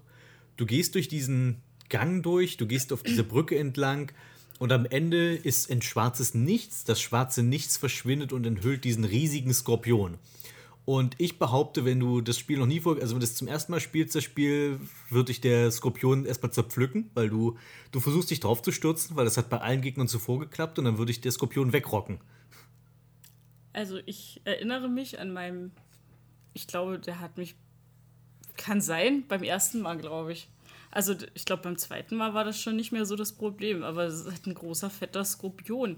Und das ist natürlich der Dämonenskorpion, weil das ist ja kein Skorpion oder Feuerskorpion. Nein, es muss ein Dämonenskorpion sein. Ich, also komm, du, der letzte Turm, du, du siehst schon, ach komm, das ist hier kein Dungeon, also geht's jetzt gleich zu einem Boss. Du erwartest jetzt, jetzt kommt endlich dieser komische Umhang-Typs mit der komischen Schädelmaske und verwandelt sich in irgendein Riesenvieh. Nein, es ist ein großer, fetter Skorpion. Warum auch immer. Der passt überhaupt nicht, finde ich, in den, in den Rest. Das war so, hä, warum kommt jetzt ein großer, fetter Skorpion? Ich, ich wollte doch den Typen mit der Schädelmaske oder so. Also, der, der war doch offensichtlich eigentlich der Böse. Aber nein, da ist halt diese, dieser Skorpion. Wenn du dann rausgefunden hast, dass du auch noch mit dem Feuerring draufhalten kannst, dann ist sowieso vorbei. da ist der Kampf auch nicht mehr wirklich so schwer. Ja, es ist einer der beiden Bosse, wo es sinnvoll ist, einen Ring, also ein- eine Magie einzusetzen. Ja, also ja, der kann dich zerpflücken, aber letzten Endes ist es trotzdem, der, das ist halt ein Skorpion ein bisschen übergroß und es hat mich halt nicht so begeistert und ich war halt einfach ein bisschen enttäuscht, dass es halt nichts anderes ist, weil ich mir dachte, warum jetzt ein Skorpion? Also am Ende all dieser Türme. Das ist halt schon recht. Äh, Was mit diesem Typen mit der Maske auf passiert oder welche Bedeutung der hatte, das wird dann nie so richtig erklärt. Der taucht dann, der sagt dann, okay, jetzt kämpfst du mal gegen den und dann taucht er nicht mehr auf. Also das ist tatsächlich ein bisschen schade. Dann mach doch gleich weiter. Der Dämonenskorpion, Dennis. Den Dämonenskorpion, den fand ich ganz gut. Also äh, ich fand es, wie gesagt, auch schade, dass man gar nicht so rausfindet, was dieser Priester ist, aber man wurde mit einem ganz ähm, guten und atmosphärischen Endgegner entschädigt. Man geht auch durch so einen dunklen Gang und jetzt im Gegensatz zu, ähm, ich habe es ja vorhin bei Agarak gesagt, man läuft diese gruselige Treppe hoch und dann steht da dieser Kristalldude, war es jetzt so, man geht durch den dunklen Gang und auf einmal erscheint aus so einem Portal dieser riesige Skorpion. Und er hat schon Eindruck hinterlassen. Wenn man jetzt weiß, wie man es macht, ähm, ist er eigentlich nicht schwer zu besiegen. Man muss sich nur an die richtige Stelle stellen und diese Amok-Attacke machen. Und wenn er mit seinen Lasern schießt, muss man blocken. Man kann sowohl die Krallen angreifen als auch sein Gesicht, wenn man nah genug drankommt. Also kämpferisch keine Riesenherausforderung, aber er ist irgendwo schon einschüchternd, weil der kann ja dann auch äh, den Gang entlang laufen oder läuft auch manchmal wieder zurück, wenn ich es noch richtig weiß es ist einfach ein Wesen, das sich dann doch noch so etwas bewegt, wo man immer das Gefühl hat, der kann, der könnte jetzt auch richtig schnell angreifen und richtig fies angreifen, wenn er will. Da stimmt für mich so die Atmosphäre, da stimmt für mich auch das Design und ähm, auch der Schwierigkeitsgrad. Weil auch wenn es in Summe kein super schwieriger Gegner ist, wie du sagst, wenn man ähm, davor noch keine wirklichen Gegner dieser Art hatte, dann ist er erstmal schwierig. Also ist mal so die erste große Kampfherausforderung im Spiel. Er erfüllt auch einfach das, was, äh, sag ich mal, die, die, der Zweck von solchen Endgegnern in Videospielen ist. Er prüft das ab, was du bis dahin im Spiel gelernt haben solltest. Weil er schießt zum Beispiel diese Laser. Du musst blocken, weil du kannst, du kannst ihn zwar ausweichen, aber es ist viel sinnvoller, ähm, Arcs Block äh, einzusetzen, weil er blockt das halt 100%. Ähm, dann kannst du halt, du kannst ihn mit verschiedenen Atta- Attacken treffen. Er hat verschiedene Trefferzonen. Wie Dennis sagt, er kann sich bewegen, er kann dir auch entgegenkommen. Ich glaube, er haut auch manchmal diese Fackeln links und rechts dann ähm, kaputt, wenn er, wenn er dir entgegenkommt, weil er so riesig breit ist. gruselig. Das erzeugt einfach nochmal einen Eindruck, wie, boah, der zerstört die Umgebung. Also, das ist einfach noch so ein kleine, kleines interessantes Gimmick, was den einfach noch spannender macht, den Boss für mich. Ich finde, der Dämonskorpion ist für den ersten richtigen Boss im Spiel, ist einfach, funktioniert volle Kanne 100 Pro und erfüllt einfach alles, was ich mir von einem guten Endgegner erwarte und der auch gerade für die Position im Spiel, wo er auftaucht, auch alles richtig macht einfach. Aber ja, wenn du einen Feuerring dabei hast, dann ist der Dämonskorpion äh, lächerlich. Ähm, wir sind in den Top 3 angekommen. Ui. Platz Nummer 3. Trommelwirbel. Die Hades-Hexe. Ach, Ähm, die hat bei uns allen relativ hohe Noten abbekommen, bei Dennis noch die höchsten Noten. Fang du doch mal an. Ähm, die Hades-Hexe, auch da muss ich erstmal nochmal nachschauen, aber es hat sich dann ja geklärt. Ich kenne oder habe die einfach abgespeichert als Bloody Mary. Ähm, hat Vorteile, weil sie das ganze Vorgeplänkel hat. Vom Gruselfaktor her ist für mich das Schloss ohnehin der gruseligste Ort überhaupt. Ich finde allein schon diese Porträts der Prinzen, die sehen super gruselig aus. Ähm, diese suchende Edelsteine wirkt irgendwie gruselig. Man landet im Keller und dann äh, kommen diese kleinen Bloody Marys an, die um einen rumschweben und das ist schon gruselig und man merkt, jetzt wird was wirklich Gruseliges passieren und da hat man diesen Endgegner, der eigentlich nahezu unbesiegbar wirkt. Oder wo man merkt, man macht kaum Schaden. Und dieses komplette Build-up, die komplette Atmosphäre drumherum macht für mich die Hades-Hexe zu einem recht guten Gegner, zu einem sehr spannenden Gegner. Ähm, und dann kommen eben die großen Abzüge und das ist die Tatsache, dass es extrem lang dauert. Oder auch das ist wieder was in, dein, ähm, in deiner Besprechung über Terranigma hast du es relativ gut beschrieben. Man kann zwar mit Ringen was gegen sie machen, man kann auch mit der richtigen Lanze deutlich mehr Schaden gegen sie wirken. Es wird nur nie so richtig erklärt oder es gibt bis dato nie wirklich einen Grund, das zu tun. Und ähm, selbst der Spieleberater sagt, du sollst Level 25 haben. Was ja vollkommen falsch ist. Man kann es ja auch mit Level 20 schaffen, wenn man das eben weiß. Und das müsste eigentlich deutlich mehr Abzüge geben. Aber ähm, ich fand es saugruselig an der Stelle und äh, von einem sehr großen und wie ich finde fast einem der besten Dungeons im ganzen Spiel einen absolut würdigen Abschluss, der dann doch nochmal so ein On-Edge gehalten hat und wirklich auch mal Endgegner, der sehr, sehr fordernd war, wo man dann auch mal gestorben ist dabei und gedacht hat, okay, ich muss mich ein bisschen anders vorbereiten. Hatte ich bis dato nicht und danach ist es, kommt es eigentlich auch nicht mehr so richtig vor. Und deswegen habe ich die Hades-Hexe doch in sehr guter Erinnerung und wollte sie dann auch sehr weit oben auf der Liste sehen. Möchtest du weitermachen, Nico? Ja, also wie du schon sagst, äh, ich finde, die Hadeshexe macht vor allem dieser Weg dahin so interessant. Also, dass du erst diese ganzen kleinen Hexen hast, die dich so umringen und du fragst dich, was passiert denn jetzt? Und das wird alles so spielerisch aufgebaut, aber wie ein sehr gruseliges Spiel. Und dann hast du diesen Weg bis zu ihr hin, dieses, äh, du musst stehen bleiben, wenn sie was sagt. Ähm, ja, die Hexe selber war für mich damals, als ich das erste Mal gespielt habe, tatsächlich eher ein bisschen enttäuschend. Das lag daran, dass der Parappa mich vorgewarnt hat, die ist voll stark und unbesiegbar und ba, ba, ba. und ich habe die beim ersten Mal gekillt. Ähm, das war halt wirklich so, ich habe gemerkt, okay, ich ziehe da nicht viel ab und ich hatte zufällig genug Atomringe dabei.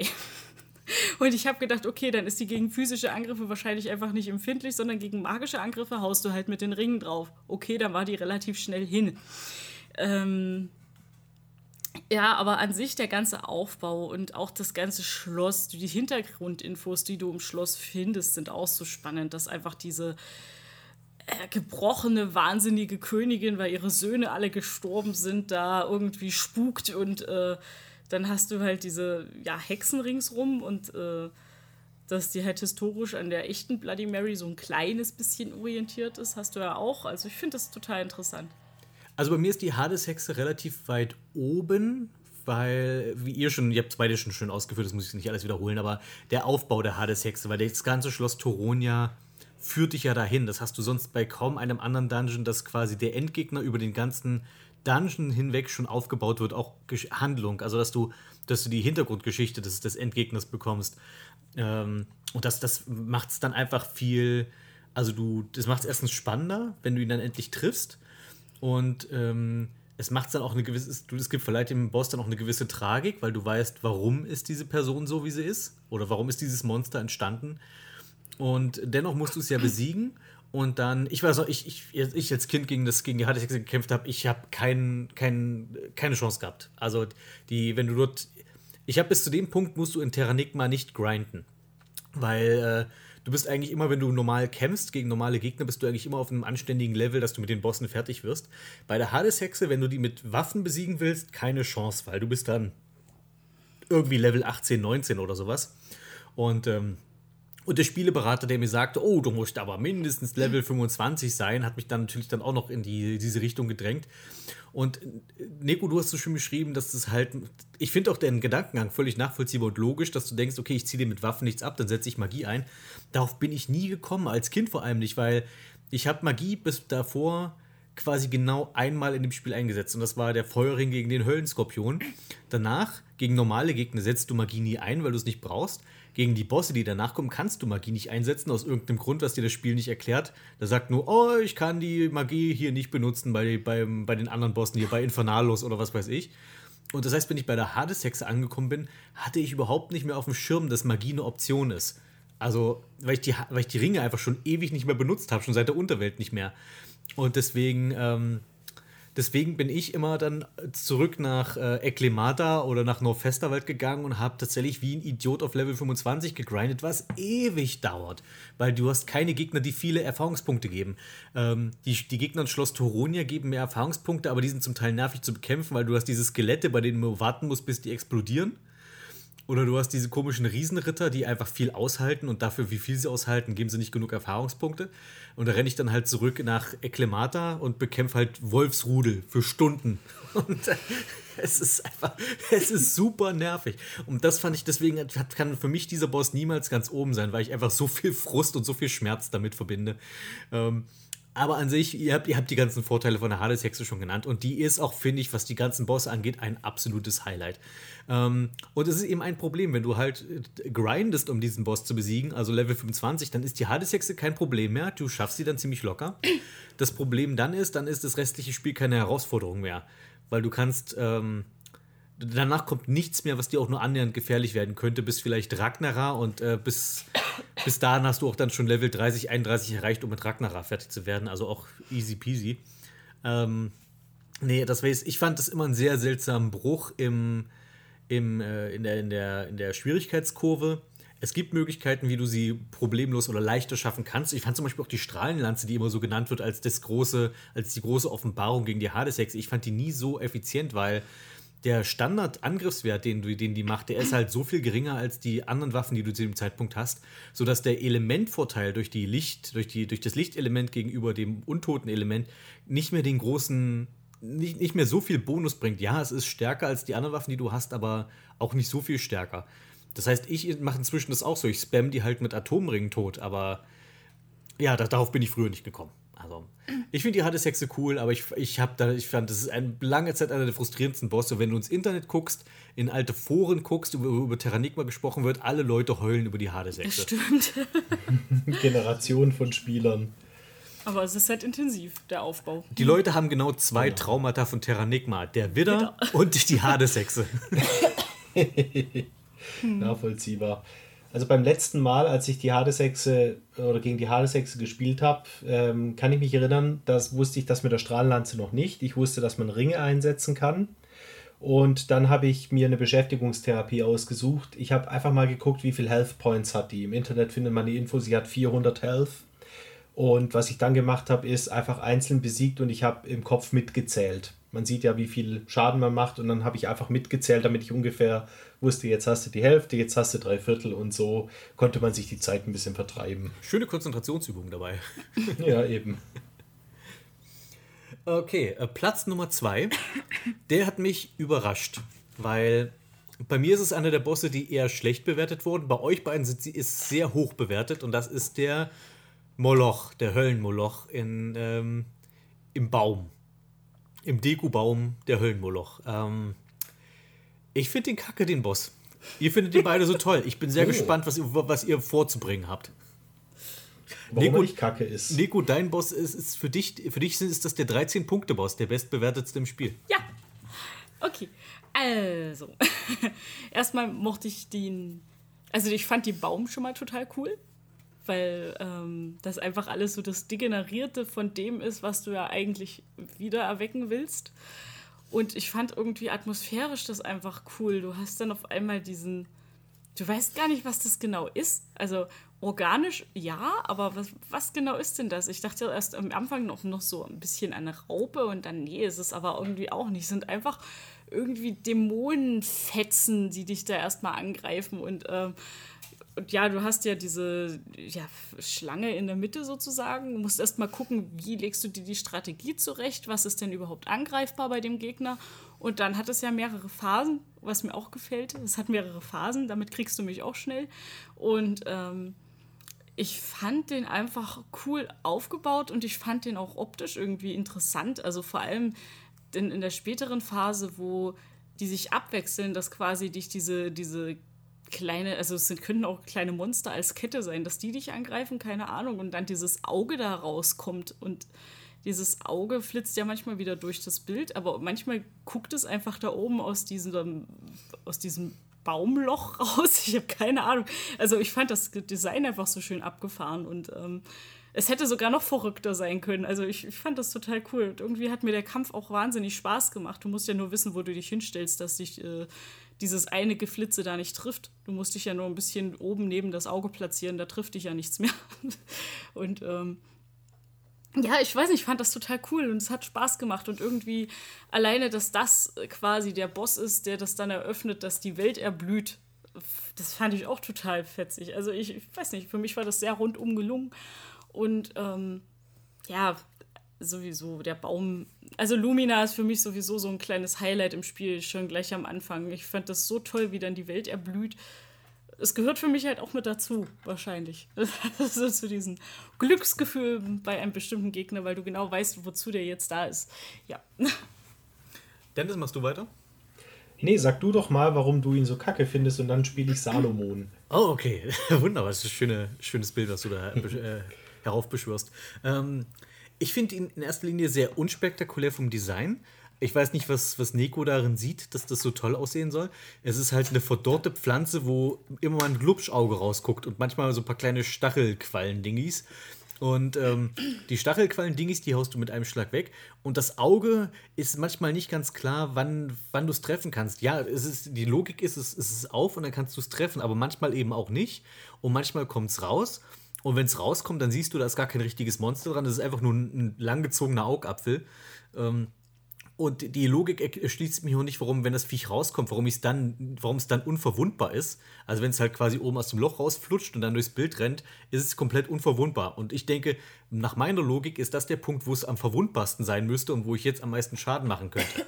Stattdessen warte ich auf einen Punkt, bei dem ich mir nicht ganz sicher bin, wann es verwundbar ist. Ähm, ich glaube, es sind ja auch irgendwie zwei Augen. Auf den Seiten kommen ja auch manchmal so blaues Glubschauge und oben ist dieses rote Glubschauge. Und was ist davon jetzt eigentlich der Boss? Was ist das richtige Monster? Sind es zwei Monster? Ich finde, mir hat dieser Boss einfach irgendwie so gar nichts gegeben. Also ich finde, es ist einfach nur ein, mit der, dieser Boss kann sehr lang sein vor allem und vor allem langwierig, langweilig. Das Einzige, was ich diesem Boss zugute halte, warum er ein paar Punkte von mir gekriegt hat, ist, du kannst dort, wenn du Bock hast, ein bisschen Level grinden, weil diese kleinen Monsterchen, die du mit einem Schlag weghaust, geben eigentlich ganz vernünftige Erfahrungspunkte. Das heißt, wenn du dich einfach hinstellst und immer diese kleinen Stacheldinger weghaust, kannst du ein bisschen Erfahrungspunkte farmen. Ansonsten finde ich diesen Boss super lästig. Aber es sind ja vielleicht sogar zwei, die zusammenarbeiten, also wie zwei Parasiten. Ach, ich finde das total cool. ja, Dennis. Ja, mir ging es auch so, dass ich so in diesem Raum das Gefühl hatte, ja, also wenn von irgendwo dieses ganze Elend, was die Welt noch befällt, herkommt, dann ist es so ein Raum, der sich so anfühlt wie, hier bin ich jetzt zur Wurzel allen Übels gekommen. Diese, ja, so, so verdorrten, verwurzelten, äh, höhlenartigen Gefilde mit so verschiedenen Löchern drin, wo dann immer wieder Parasiten rausschauen. Was genau jetzt so seine Gestalt ist und sein Charakter, weiß ich nicht. Es gibt immer noch diesen komischen blauen Wurm, der so hin und her läuft. Der gehört nicht so richtig dazu. Aber dann ist es wiederum einfach auch so eine, äh, können, es ja so verschiedenste Parasiten sein. Also ich habe erst ähm, heute wieder im Garten gearbeitet und habe eben festgestellt, mein Apfelbaum, der hat Läuse und dann laufen noch die Ameisen hoch, die dann irgendwie zu den Läusen hinwollen. Und ähm, sowas ähnliches ist es dann vielleicht, dass man dass sich dort einfach alles Mögliche kreucht, was schlecht für die Natur ist. Wobei ich jetzt nicht schlecht über Ameisen reden will. Ich nehme das wieder zurück. Wir haben eine gute Lobby, würde ich auch passen. Genau, ja, da passe ich mal auf, weil ich glaube, die, die passen noch drauf auf, dass, dass noch weniger Läuse kommen. Aber es ist so Die dieser jetzt noch die zentrale Straße, Punkt. die durchs, äh, durch die Küche legen. Ja, die, die haben sie schon, aber die äh, gönne ich ihnen, solange es bei einer Straße bleibt. Ähm, aber es war für mich so einfach so, so ein zentraler Punkt und der ist so übel, dass man erstmal irgendwie so einen Schutz braucht, um da überhaupt reinzukommen. Ich bin ein paar Mal in diesen Raum gelaufen und dann wird Ark ja bewusstlos, solange den Tautropfen noch nicht hat. Man braucht erstmal den Tautropfen, um da überhaupt reinzukommen, weil dieser Raum ist so übel und so böse, dass man ähm, ja erstmal ganz viel Anstrengung übernehmen muss äh, oder auf sich nehmen muss, um überhaupt mal den Boss sehen zu können. Was du jetzt sagst, macht aber voll Sinn. Also, dass äh, dieses Auge rauskommt und dann so komisch über den Boden rutscht, das macht den Gegner eigentlich ziemlich albern. Also, wenn da das Auge drin geblieben wäre und hätte so die Illusion gegeben von einem zentralen, riesigen Parasiten, den man nur an der Stelle verletzen kann, aber der da drin sitzt, dann hätte es ein bisschen besser gewirkt. Ich finde aber auch so die Herausforderung vom Kampf her und wie es funktioniert, das System, hat mir gefallen. Ist auch für mich so einer der besseren Bosse. Alles so giftig und parasitär. Ich fand das total cool. Und außerdem, es sind kleine Parasiten, die, die wollen nicht auffallen, die wollen nicht riesengroß sein. Ich weiß nicht, ich, ich fand das einfach total cool, dass der Baum so durchwuchert ist von so einem Zeug und, und dass die auch noch ein giftiges Gas sprühen, dass du die gar nicht so schnell äh, angreifen kannst. Also ich fand das einfach total cool. Ich, ich weiß nicht, mich hat er irgendwie gerockt. Hast du jemals einen aufgedunsenen Holzbock gesehen und von wegen nicht auffällig? Die Viecher sind. Ich habe schon einiges gesehen. Seit ich die, die Maulwurfsgrille gesehen habe, es schockt mich nichts mehr. Oh. Ah, die Maulwurfsgrille, die kenne ich auch, die ist äh, naturgeschützt, muss man aufpassen.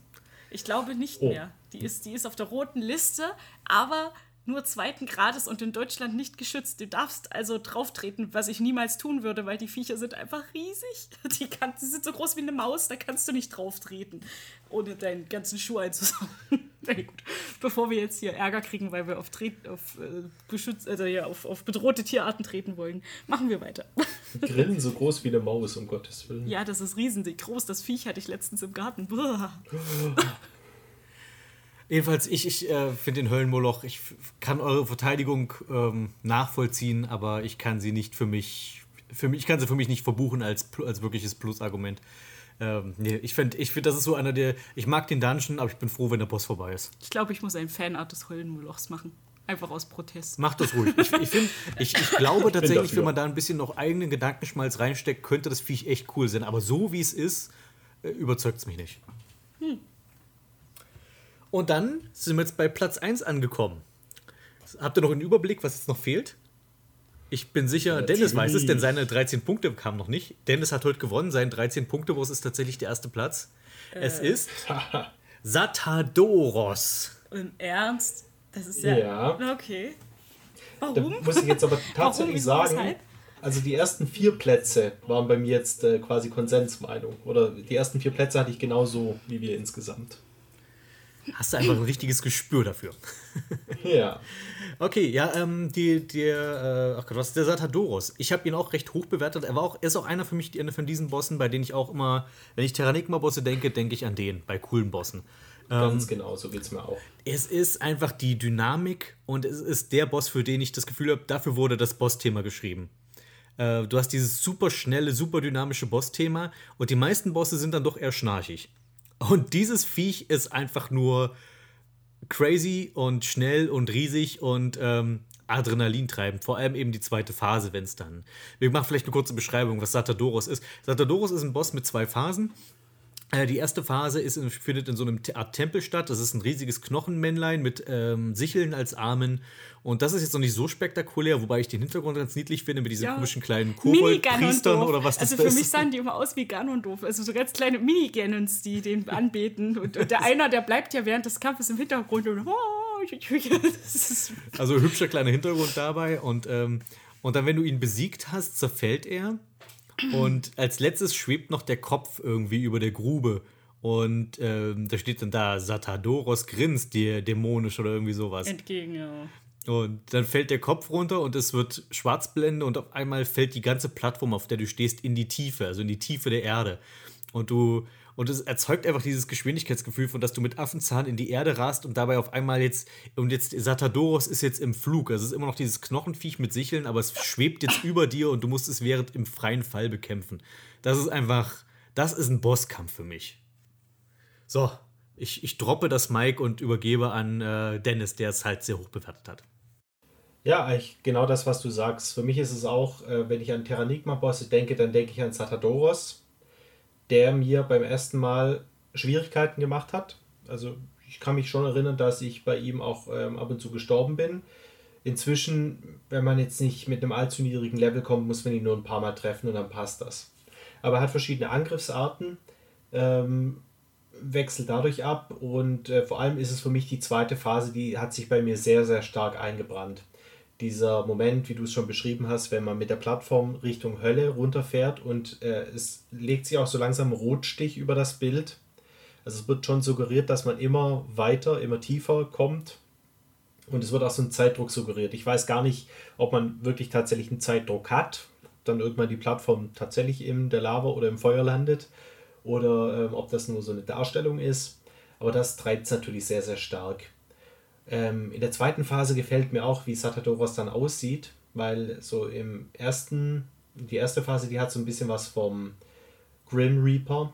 Also so der Tod ist einfach eine knochige Gestalt mit Sensen in der Hand, aber man erkennt noch ein bisschen menschliche Züge und menschlichen Körperbau. Und in der zweiten Phase ist es einfach nur ein fies grinsendes Skelett, was über dir schwebt, was ähm, sehr, sehr schnell ist, was sehr dynamisch angreifen kann und teilweise einfach nur so an die Wand ranprescht, damit Steine runterfallen. Also was sehr, sehr, sehr fieses, furchteinflößendes und dadurch, dass man dann so in die Hölle rast, ähm, tut sein Übriges. Dafür, ja, natürlich auch wieder nicht so super schwer zu besiegen, aber dann wiederum die meisten Gegner, jetzt mal von der Hades-Hexe, die halt nervig ist, abgesehen, die meisten Endgegner in Terranigma sind nicht besonders schwer zu besiegen. Mir ist das Ganze so in Erinnerung geblieben, das einzige Maker-Spiel, das ich als Vollversion veröffentlicht habe, Ritter on the Run, hat äh, auch einen Endkampf, in dem man mit einer Plattform praktisch nach unten fällt und gegen einen Kopf, der oben schwebt, kämpfen muss. Ähm, das spielt ganz klar auf diesen Kampf an, weil mir das so, sich bei mir so eingebrannt hat, diese Bosskampf, während man Richtung Hölle rast. Deswegen für mich ganz klarer Favorit und das war für mich auch schon von Anfang an klar. Also Satadoros gehört ja zu den Gegnern, die ich auch vergessen habe, weil sie sich bei mir so wenig eingeprägt haben, wo ich nachgucken musste, wer das überhaupt ist und erst dachte, wo kommt der denn? Und dann, äh, ach so, der war das mit dem Schreien und den kleinen betenden Männlein, die haben sich mehr eingebrannt als das Viech. Also so kampftechnisch, ich habe mich bei Phase 2 ja sehr gewundert, wie arg auf der Platte stehen kann. Das hieße ja, der hätte dasselbe Gewicht wie diese Steinplatte, auf der der runterfällt. Oh, Frau Physikerin hier. Das, das hat mich echt gestört. Die Steinplatte rattert runter und arg hebt sich nicht ab. Also der ist, ist ein, ist ein äh, Schwermetall-Arc, ja. Ähm. Also das Coolste an dem Viech ist eigentlich, dass das gut auf, ein, auf so ein Metal-Cover passen würde. Also von so einer Metal-Band als, als Logo oder als, als T-Shirt. Ja, ähm, ja, da Ja, der Name würde ja sogar schon zu einer Metal-Band Satadoros. passen. Ja, Genau. stimmt. Eigentlich kannst du eine Metalband gründen und sagen, hier, wir sind Satadoros, das ist unser Maskottchen. Ähm, Wir sind die Vorband von Infernalos. ja. oh Gott. Aber die sind kacke im wahrsten Sinne des Wortes. Ja, ähm, Uh, hey, seid ihr dabei? Wir sind Höllenmoloch. Seid froh, dass die Schleimsterne spielen. ey, aber eigentlich klingen die doch Megatron, die klingen alles so. Schon. Das Schon eigentlich, Ragnarok. eigentlich ist das hier, hier Mittelband-Titelvergabe, die Bosse. So von den Titeln Morph-Dämon, Höllenpriester, wir sind Schlammhadders, Sataquarius. Obwohl Sataquarius wahrscheinlich eher so Mittelalter-Rock.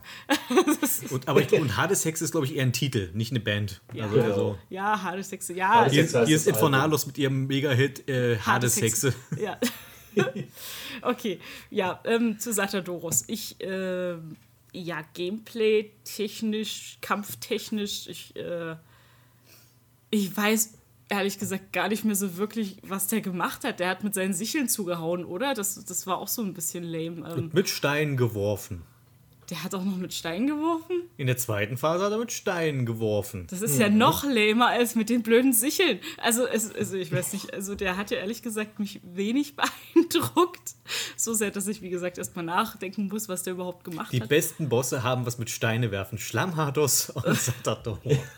Oh ja. Ähm, ja, der war halt einfach vorhanden. Mehr, mehr hatte der nicht an Bedeutung für mich. Und ähm, ja, also diese Sichelform, da wusste ich wenigstens, okay, der, wie gesagt, passt auf ein Metal-Cover, aber ansonsten, ja, ich fand es eher interessant, dass drumherum, dass er angebetet wird von irgendwelchen kleinen Minigannons, warum auch immer. Da fand ich es immer ein bisschen schade, weil der hat scheinbar eine Handlung oder eine Hintergrundgeschichte, aber wir erfahren eigentlich nie was drüber. Oder? Ja, also es sind ja auch kleine Dämonen oder Goblins oder was auch immer, die ihn anbeten. Und äh, das gibt denen ja sozusagen eine Seele. Und ähm, das ist schon wieder so ein bisschen interessant, aber das Viech selber an sich fand ich halt eher langweilig und auch den Kampf fand ich wirklich nicht so spektakulär, wie er jetzt so dargestellt wird von euch. Also dieses Runterrasen war für mich jetzt auch nicht das. Das ist ja auch schnell vorbei, also die Kampfphase dann. Das ist ja auch kein langer Kampf, glaube ich. Ähm, Das ist wieder so ein Boss, wo es drauf ankommt, ob er so nett ist, zu dir runterzukommen. Ja, Also, ja, also das, Ja, stimmt auch, ja. ja, das ist halt das, wie Terranigma-Bosse halt so sind. Ähm, ja, also ehrlich gesagt, ich konnte dem jetzt nicht so viel abgewinnen und verstehe auch die hohe Punktzahl nicht, aber ihr werdet eure, ja, ihr habt ja eure Gründe und ähm, Metal. Yay. Ich mag Metal. Ich, ja, hm. gut. Ja, ich kann leider nicht viel mehr dazu sagen. Satadoros war für mich so einprägsam wie ein Guppi. Aber gut. wie der Fisch, also. Ach, ein hartes, hartes Urteil. Aber immerhin ähm, hat ganz knapp gewonnen. Wir haben inter interessanterweise, normalerweise habe ich bei diesen Listen immer irgendwie einen Boss, der sich einen Platz teilen muss mit dem anderen, weil irgendwie ein Unentschieden bei rausgekommen ist. Hier ist es tatsächlich so zustande gekommen, dass alle Bosse eine eigene Punktzahl bekommen haben und äh, Satadoros hat auch nur mit einem Punkt Vorsprung vor dem Morph, äh, nee, nicht Morph, vor dem Höllenmoloch ge gewonnen. Ach, der Moloch. Also die, die ganzen war's vordersten. Plätze, die lagen alle nur einen Punkt auseinander, so die ersten fünf. Der Dämonenskorpion lag doch nicht nur ein Punkt, ha? Doch, der lag einen Punkt. Ihr habt den alle zu hoch bewertet, stimmt's? Wir alle haben den zu hoch. Genau richtig haben wir ihn bewertet. Genau. Perfekt dosiert. Ja. Wir haben mehr Abonnenten als du, unsere Meinung zählt also mehr. Ah,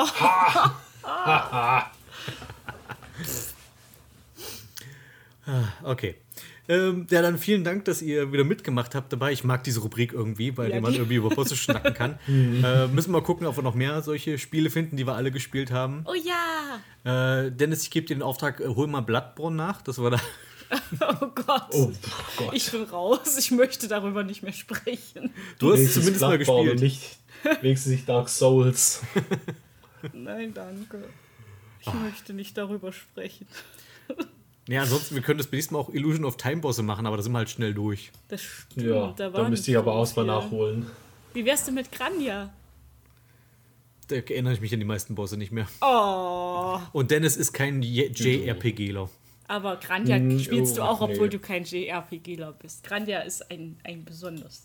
Ich finde, mehr Point-and-Click-Adventures brauchen Endgegner, weil dann könnte man diese Stimmt. Rubrik lange, lange hin. Weil das ist, das ist eine Genre, was wir alle drei mögen. Stimmt. Wir müssen Wie wär's mit Quest for Glory Endgegner? Jedes Spiel hat mindestens einen Endgegner. Ja, aber die, ja, die trickst du aber auch halt nur aus. Aber okay, ja, Ja, richtig. ja. Es sei denn, du spielst den Krieger. Ähm, Ja, okay, äh, ja. ja. Gut, hält sich jetzt. Aber bevor wir jetzt hier noch weiter abschweifen, ähm, ja, war auf jeden Fall wieder cool. Ähm, Terranigma-Bosse, vielleicht nicht die größte Stärke des Spiels, aber auf jeden Fall äh, ein Stoff, der für Diskussionen sorgen kann. Tatarata Geburtstag. Zum Glück nicht meiner, sondern der des Nintendo 64, einer sehr schönen Konsole aus vergangenen Tagen. Schon vor fünf Jahren hatten wir in Radio Zockerbude diesen Umstand gefeiert. Da war es aber nicht 25 Jahre N64, sondern nur 20 Jahre N64, denn Mathematik siegt. Und äh, jetzt sind fünf Jahre später. Wir wollen es erneut diesen Anlass feiern. N64, jetzt 25 Jahre. Was könnten wir diesmal machen? Damals hatte ich einen, einen Gast zu Gast, der auch dieses Mal wieder Gast sein wird. Und ähm, nur letztes Mal ging es allgemein um N64. Jetzt werden wir vielleicht ein bisschen konkreter oder ähm, gehen da ein bisschen noch näher drauf ein auf bestimmte Dinge, weil es gibt ja zu dem äh, zu alten Nintendo-Konsolen wie dem NES und auch dem SNES gibt es Mini-Varianten. Also sprich kleine lustige Konsölchen, die man an seinen P- Fernseher anschließt und da sind dann Retro-Spiele drauf und die sind dann alle klein und im Hosentaschenformat. Und es ist irgendwie schade, dass es solche Sammlungen nicht für das N64 gibt. Also es gibt kein N64-Mini. Und deswegen habe ich mir gedacht, reden wir doch einfach mal drüber, wie könnte so ein N64 Mini sein? Welche Spiele könnten darauf sein? Und äh, gibt es vielleicht andere Feature, die man sich dafür wünschen würde? Was ist realistisch? Was würde man sich wünschen? Was ist garantiert sowieso drauf, wenn es denn, denn passieren würde? Das wollen wir heute diskutieren und mit wir, weil ich meine beiden Gäste. Einmal habe ich hier den Mann, dessen menschliche Qualitäten mindestens 10 von 10 Punkten erreichen würden und die Quersumme von 64 ist auch 10. Darum ist er hier. Hier ist Antipathie. Hallo, ich habe für die Vorbereitung für diesen Podcast beide Handflächen am Analogstick aufgerieben. Und auf der anderen Seite äh, auch noch ein cooler Gast, und zwar der Mann, der sich so gut mit 64-Bit auskennt, dass er sogar schon mal 64 Bits gegessen hat, auch wenn es nur 64 Nougat-Bits waren. Hier ist Tim. Man kann mich in Pilot Wings spielen. Man kann nicht in Pilot Wings spielen, da gibt's einen Tim. Nein, aber da gibt es ganz viele Vogelwitze. Ah, da gibt's den Hey! Birdman. Wollen wir einfach mal durchgehen. Ein N64 Mini, würdet ihr sowas kaufen oder nicht? Ja, weil ich die Vorgänger gekauft habe. Achso, hast, hast du beide. Ich habe den SNES Mini und den finde ich eigentlich ganz cool. Was ist mit dem NES Mini? Ist der auch cool? Ja. Der, der, der, der schien mir ein bisschen sinnlos, weil ich nicht so der NES-Spieler bin. Aber was ist daran sinnlos im Vergleich zu den anderen, äh, zum anderen Mini? Da, da, da spiele ich die Spiele. Ich weiß nicht, habt ihr, habt ihr mit den Dingern viel Zeit verbracht? Du spielst mal jedes Spiel an, vielleicht bleibst du bei ein oder zwei hängen, aber das rettet dich doch nicht über Monate der, äh, der Isolation. Also das, das hat man halt, weil es schick aussieht oder weil man sich eingebildet hat. Also um jetzt mal von mir auf andere zu schließen. Also ich habe ein paar Sachen durchgespielt und dann habe ich ihn gemoddet und ein paar Sachen darauf durchgespielt. Das stimmt. Und dann könnte ich mir auch einfach die auf dem PC dann tun, aber. Äh, Richtig, das. Äh, man muss sagen, die Emulation ist saugut. Bei mir ist so, es war einerseits ein Geschenk, aber ich habe mich trotzdem sehr darüber gefreut. Es ist natürlich so, dass ich viele der Spiele ja auch tatsächlich im Original noch besitze. Ähm, und ich mochte es vor allem für so Kleinigkeiten eben wie äh, Star Fox 2, dass man einfach mal gespielt zu haben. Es ist jetzt nicht so, dass ich das ein Spiel ist, dass ich, nachdem ich mich schon immer gesehnt habe, aber einfach mal, dass ich das mal mitreden kann. Und ach so, einfach so Kleinigkeiten, die man mal schnell anschließt. Und das ist halt auch das ganz Praktische, dass das halt auch auf modernen Fernsehgeräten ganz gut aussieht. Du musst halt nicht mit deinem alten SNES dann da über Antenne oder äh, SCART rein. Oder ihn erst teuer modden oder so. Ja, auf jeden Fall ist es einfach, wenn du früher ein SNES hattest, jetzt nicht mehr besitzt, ist das Ding, glaube ich, schon toll. Einfach um so ein paar der bekannteren Spiele und Kirby's Dream Course aus irgendeinem Grund, falls du das dann irgendwie nachholen willst nochmal oder mal auffrischen willst. Das ist schon ganz cool. Ich glaube, ich habe auf dem Ding tatsächlich Yoshi's Island durchgespielt. Einfach so aus Jux. Hm, Castlevania, Mega Man X, äh, Zelda relativ weit. Star Fox 2? Star Fox 2, beide Star Fox Mhm. Obwohl, das erste glaube ich nicht. Nicht alle Routen, aber Star Fox 2, ja. Ja. Ist eigentlich ein ganz netter Kasten. Es ist, ich glaube, größte, der größte Kritikpunkt an den, alt, an den beiden bisherigen Minis war ja, dass da quasi nur 20 Spiele drauf sind, obwohl es ja irgendwie keinen Grund gibt, das zu begrenzen darauf. Äh, beim NES waren es tatsächlich sogar 30, oder? Ach so? Ich glaube, das waren 30. Ja, Ja, dann muss ich ja meine Kritik zurücknehmen. Das ist ja der Platz, der aus allen Nähten dann. Naja. Und er kostete weniger. Das ist so ein bisschen fies gewesen. Ich glaube, der kostete nur 60 Euro. Und der vom Super Nintendo kostete 100 Euro, oder? Ja, die Preispolitik, äh, die habe ich auch noch nicht so ganz Nintendo. verstanden. Ja. Nintendo. Und bei diesem schönen Lied sind wir direkt beim N64. Ähm, es, es gibt so ein paar Kategorien, in denen man da so denken kann. Also Spiele, die, wenn es diese Konsole gäbe, auf jeden Fall dabei wären. Und ich glaube, auf Platz 1 ist wahrscheinlich bei uns allen dreien Mario 64, nehme ich an. Ja. ja. Wie, Das ist halt das erste erraten? Spiel, ja, was, was einem da einfällt. Mario 64 ist ein unglaublich tolles Spiel, das äh, ich wahrscheinlich bis heute sich äh, einen, einen ehrenhaften Platz in meinen, in meinen Top 5 Spiele aller Zeiten irgendwie erhalten hat.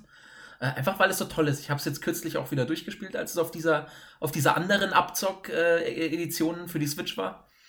Ähm, aber es war, es war ein tolles Spiel und äh, es ist immer, es ist, es ist halt zeitlos gut. Es ist so toll. Und man kann sich im Kreis drehen. Wow. Und umgucken. Man kann krabbeln. Drei Dimensionen. Man kann auf einem Panzer surfen. Das stimmt. Und Ja. man kann klein und groß werden. Und Man kann man backwards kann, longjumpen.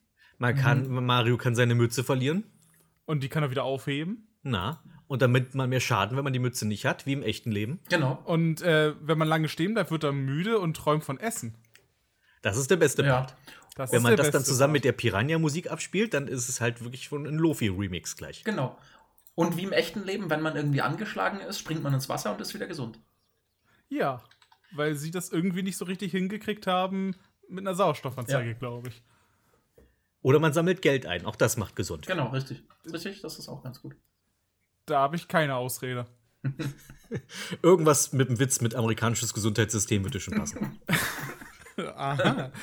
Es ist aber nicht erstaunlich, dass Nintendo sehr, sehr häufig es schafft, dass deren Launch-Titel mit die besten Spiele der Konsole sind, weil wenn man so an, keine Ahnung, PlayStation und PlayStation 2 und auch komplett neue Konsolen denkt, da sind selten die Sachen, die am ersten Tag da sind, die, an die man sich am Ende noch erinnert. Und Nintendo schafft das erstaunlich häufig, dass Mario 64, Mario World, Mario Land, Mario Bros.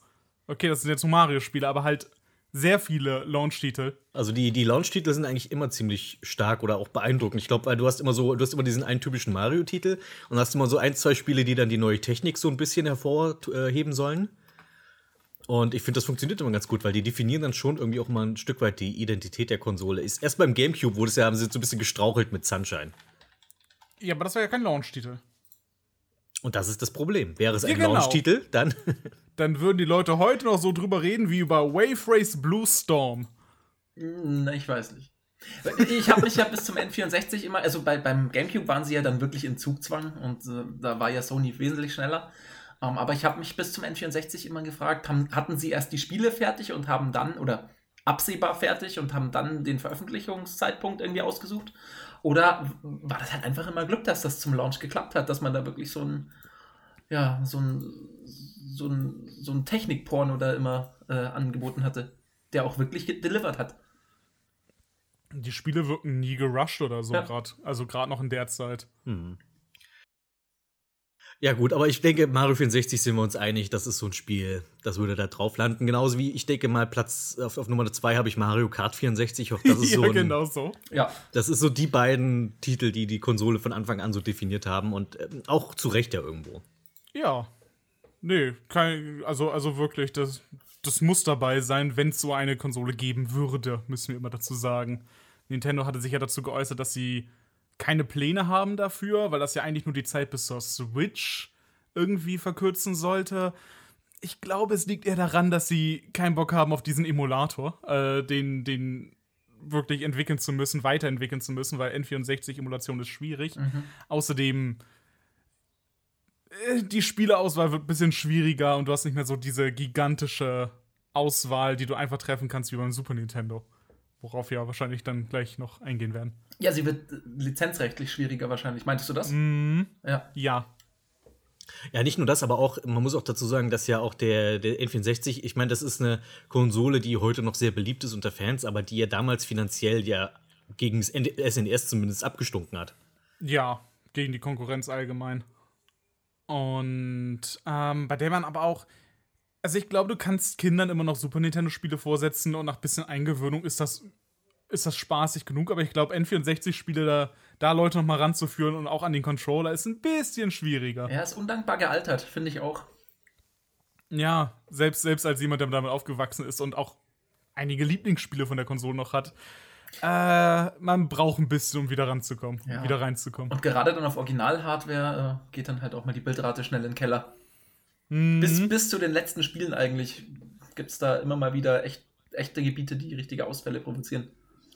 Ich finde, beim die Sachen von N64 Rare. fand ich es eigentlich nur wirklich krass bei Benjo Tui. Da was, wo es, wo es- also jemand, der sonst für Technik nicht so begeisterungsfähig ist wie ich, wo bei Benjo Tui das zum Teil Gebiete, wo du anfängst zu laufen und es beginnt einfach direkt zu ruckeln.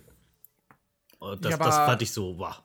so alles, was von Rare ganz am Ende erschienen ist, oder? Ja. Conker Ähm, war jetzt auch nicht so also- flüssig. Conker war nicht flüssig, äh, Jet Force Gemini weiß ich gerade gar nicht. Ähm, Perfect Dark ist so ein super großes Paradebeispiel für, ja, 10 Frames reichen. Genau. Dann hast du noch sogar einen äh, High-Res-Modus im Spiel gehabt, falls du noch weniger Frames haben möchtest. Diddy Kong Racing war äh, flüssig. Diddy Kong Racing war sehr Ja. flüssig. Na. Und gut. Und es hatte Apropos sogar flüssig, 3D-Models. äh, was sagt ihr zu Wave Race? Ist auf meiner Liste. Ist auch drauf bei mir auf, in, in, der, in der Einteilung relativ offensichtlich, weil die Launch-Titel werden alle drauf sein, schätze ich. Ja. Zumindest die wichtigeren und äh, also zumindest alles im Launchfenster von Nintendo selbst. Ja. Und Wave Race 64 ist echt gut gealtert. Es hat wenig Inhalt und es ist viel zu schwierig, um es jetzt einfach mal eben durchzuspielen. Aber das spielt sich immer noch so gut und es sieht immer noch so gut aus, wenn man die Menschenmodels einfach mal außen vor lässt. Das stimmt. Die, das, da war dann der Polycount am Ende. Das ist so eins meiner Lieblingsspiele für die Konsole tatsächlich. Da haben sie auch gesagt, wir machen jetzt das, das coolste Wasser, was wir können. So einfach Ja. grafisch. Das sieht auch Und- heute noch irgendwie, irgendwie, weiß nicht, hat das, es- das sieht immer noch gut aus irgendwie. Also ich weiß nicht, ob gut das richtige Wort ist, aber Also es sieht so aus, als wäre viel Mühe reingeflossen. Und ich, man erkennt es auch an der einen oder anderen Stelle, wo halt die Abstriche gemacht wurden, dass du halt einen relativ, naja, nahen, nahen Kameraausschnitt hast und die, die Charaktermodelle halt relativ äh, ja, low-poly sind. Aber es ist. und dass der Dicke nie seinen Salto schafft, weil er zu dick Das ist. stimmt, ja. Aber so, das war damals nicht so wichtig. So hat man die Spiele damals nicht gespielt. Du bist in den Trainingsmodus gegangen, hast dir den Delfin irgendwie ercheatet und bist dann halt Ja. irgendwie 20, 30 Minuten oder Tage äh, in diesem Trainingsmodus halt irgendwie rumgeeiert, weil es so lustig war. Aber, aber auch die Animation in dem Spiel, wie man sich da wirklich in die Wellen reinlegt und wie das Wasser dann auch äh, aufspritzt und ähm, äh, weil du es gerade erwähnt hast, einfach wenn du den Salto machst, das sieht so gut aus. Es gibt Extremsportspiele von der PS2 und PS3-Ära, die das nicht so gut aussehen lassen wie dort. Also, ich bin immer wieder fasziniert, wenn ich das Spiel sehe. Das war ja auch, also das perfekte Material für diese ganzen VHS-Dinger damals. Oh ja. Weil, Weil Mario ist Mario und äh, das, das sorgt dafür, dass du dir die Konsole kaufen willst, aber wow, dieses Spiel. Das ist ja mal Das hat mich sofort angesprochen. ein grafischer Überflieger. ja. Und da, soll ich gleich das nächste offensichtliche Spiel reinwerfen? Bitte nutze wo ich mir jetzt diese, Über Überflieger wo ich mir jetzt diese Überleitung schon so gebaut habe und konstruiert habe. Ich denke, Pilot Wings 64 ist auch ein heißer Kandidat. Habe ich Ja. auch drauf. Ja. ja. Ja. Das ist jetzt nicht die große, die große IP, aber Wayfarer ist jetzt auch nicht, aber ähm, bei Pilot Wings 64 habe ich erst ein bisschen gebraucht, um drauf zu kommen, dass es ja auch noch aus dieser Launch-Phase war. Aber die ist ja auch, dieses Spiel ist ja auch vor allem dazu da, um auch ein bisschen zu prahlen. Ja. Aber das Spiel ist zumindest gameplaymäßig sehr gut gealtert, finde ich. Also ich habe, wenn Mhm. ich das noch heute spiele, vor allem Multiplayer, was ist, hat es Multiplayer? Zumindest mit Freunden zusammen, dass man sich Das ist- abwechselt ja. oder so. Aber ähm, äh, das macht immer noch einen riesen Gaudi. Also das mit der Kanone rumschießen und auch der Flyflugmodus, das macht echt Laune. Ich finde, dass die Herausforderungen etwas zu schnell, etwas zu schwierig werden, aber es ist nicht das einzige N64-Spiel, was äh, sich diese Krone aufsetzen Was darf. zu schnell schwer wird. Ja, und das, äh, oft hatte ich auch das Gefühl, es, wird, es wurde zu schnell schwer, weil meine Hardware schon zu verschlissen ist. Ja, Und wegen der mega 3D-Grafik. Ja. Achso, wegen dem Controller. Ja. Ja, das, das, das mag auch sein. Ja, stimmt, die, die ausgenudelten Analogsticks, die schon Mario 64 kaum überlebt haben. Mhm. Äh, So, so long Gay Bowser und dann ist schon wieder zack, wieder ein Stick. Aber weil du gerade über Sticks geredet hast. Nee, wir, wir sollten noch über das Spiel reden. Ja, klar. Nee, äh, Pilot Wings 64 ähm, ist wirklich auch eins von den N64-Spielen, die ich heute, wenn ich jetzt rübergehen würde, in, ähm, vor den Fernsehaltar und dort äh, sagen würde, ich spiele jetzt ein N64-Spiel, Pilot Wings 64 wäre ziemlich weit oben auf der Liste, die ich mir noch heute rausgreifen würde und einfach mal spielen. Ja, einfach so. Ja, einfach mal ich spiel's einlegen. jetzt nicht durch, sondern ich werf's ein. Es, kost, äh, es kostet ja keine Sekunde Ladezeit, bis ich, bevor ich im Spiel bin, bevor ich im Menü bin. Und dann spielst du es ein bisschen und nach einer halben Stunde reicht es auch erstmal wieder. Da, da ist das auch sehr gut für, ja. Ja. Ich weiß nicht, für mich hat das so einen ähnlichen Effekt wie bei Mario Kart 64, wo ich dann auch gerne dann, wo ich dann auch alles freispielen will. Okay. Echt? Bei ja, mir hat der Wings ich- den höheren Wiederspielwert, eben weil alles freigespielt ist. Weil du irgendwas anwählen kannst und dann mal wieder, dich dann mal wieder dumm anstellen kannst bei irgendeiner Aufgabe, die du eh nicht schaffst. Oder eine Aufgabe, also eine, einen Modus willst, wo es überhaupt nicht darum geht, irgendwelche Aufgaben zu erfüllen.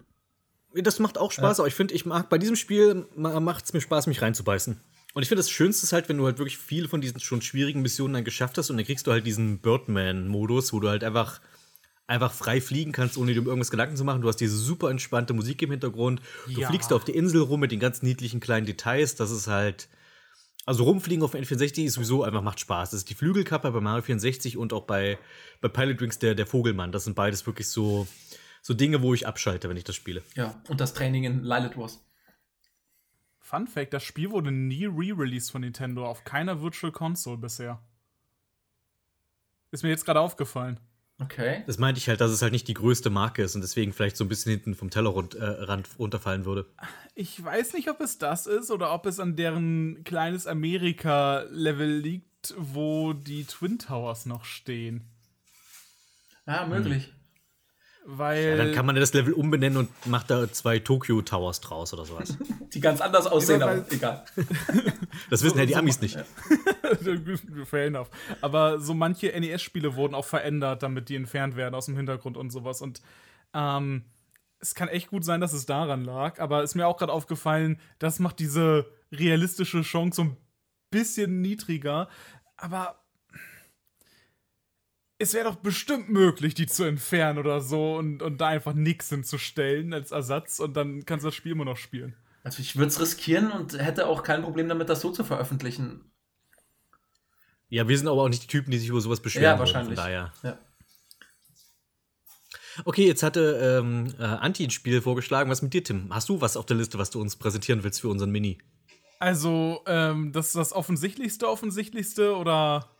Nimm, was du willst. Es ist hier ein freies Format, ein freies Land. Du bist der Birdman, flieg los. weil wir gerade von Controller-Verschleiß geredet haben, es wäre bestimmt, bestimmt ein Mario Party drauf. Oder alle drei. aber nicht eins, weil eins ist, glaube ich. Oh, das wäre das wär hart. Ähm, aber eins ist bestimmt nicht drauf, weil das ist, glaube ich, der unbeliebteste Teil. Äh, aber was wäre euch lieber, zwei oder drei? Also ich hätte jetzt tatsächlich doch eher zu eins gegriffen, Ich einfach auch. weil das die Reihe gestartet hat. Also einfach aus, Okay. aus dem, ähm, weil wenn, wenn eins drauf ist, dann das, was die Reihe, glaube ich, losgelegt, also was, was, was dann der, der Ursprung des Ganzen war. Und ich glaube, aus das ist ja eine Konsole, die vor allem aus Nostalgiegründen in erster Linie gekauft wird. Von daher, ich würde vermuten, dass es, wenn Mario Party drauf ist, und das wäre auf jeden Fall wahrscheinlich drauf, dann ist es wahrscheinlich Teil 1. Denkt ihr, dass sie nur Teil 1, dass sie nur einen Teil draufhauen würden? Ich meine, was die restlichen Teile sind ja jetzt auch nicht großartig besseres äh, Kapital auf der hohen Kante. Also Ja, aber du hast, du hast schon genug andere Partyspiele, die du eventuell noch unterbringen willst. Von daher. Also ich, ich denke, Also- man, wenn, wenn du wenn du so eine Zusammenstellung machst für so ein Mini, dann willst du auch so ein bisschen Vielfalt in den Genre haben. Und klar war N64 sehr Partyspiel-lastig, aber ich glaube, die würden nicht alle drei Mario-Partys draufschmeißen.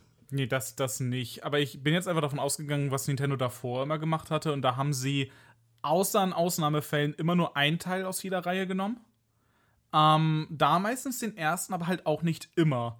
Zum Beispiel, ich glaube, die hatten äh, das zweite Contra und nicht das erste auf dem NES Mini. Und ähm, keine Ahnung, ob es da vielleicht andere Gründe gab oder sowas, weil äh, Contra 1 wurde allgemein auch sehr selten re-released von Konami selbst. Aber äh, normalerweise packen sie entweder den ersten Teil rauf oder wenn es halt einen gibt, der so, so viel besser ist oder so, dann packen sie meistens einen Nachfolger drauf. Aber in, nur in Ausnahmefällen machen sie mehr als ein Spiel pro Reihe. Wobei Mario jetzt nicht als Reihe ist, aber Mario Party als Reihe. Deswegen ja, dann würde ich, mit- dann würd ich mit Teil 3, aber also wenn, wenn es jetzt ums Spiel geht, würde ich mir aber Teil 3 wünschen. Drei habe ich nicht gespielt, ich kenne noch zwei und den fand ich aber auch ganz Okay. cool.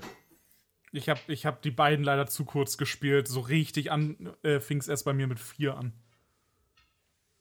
Das war dann Gamecube. Hm, ja. Genau. Ja.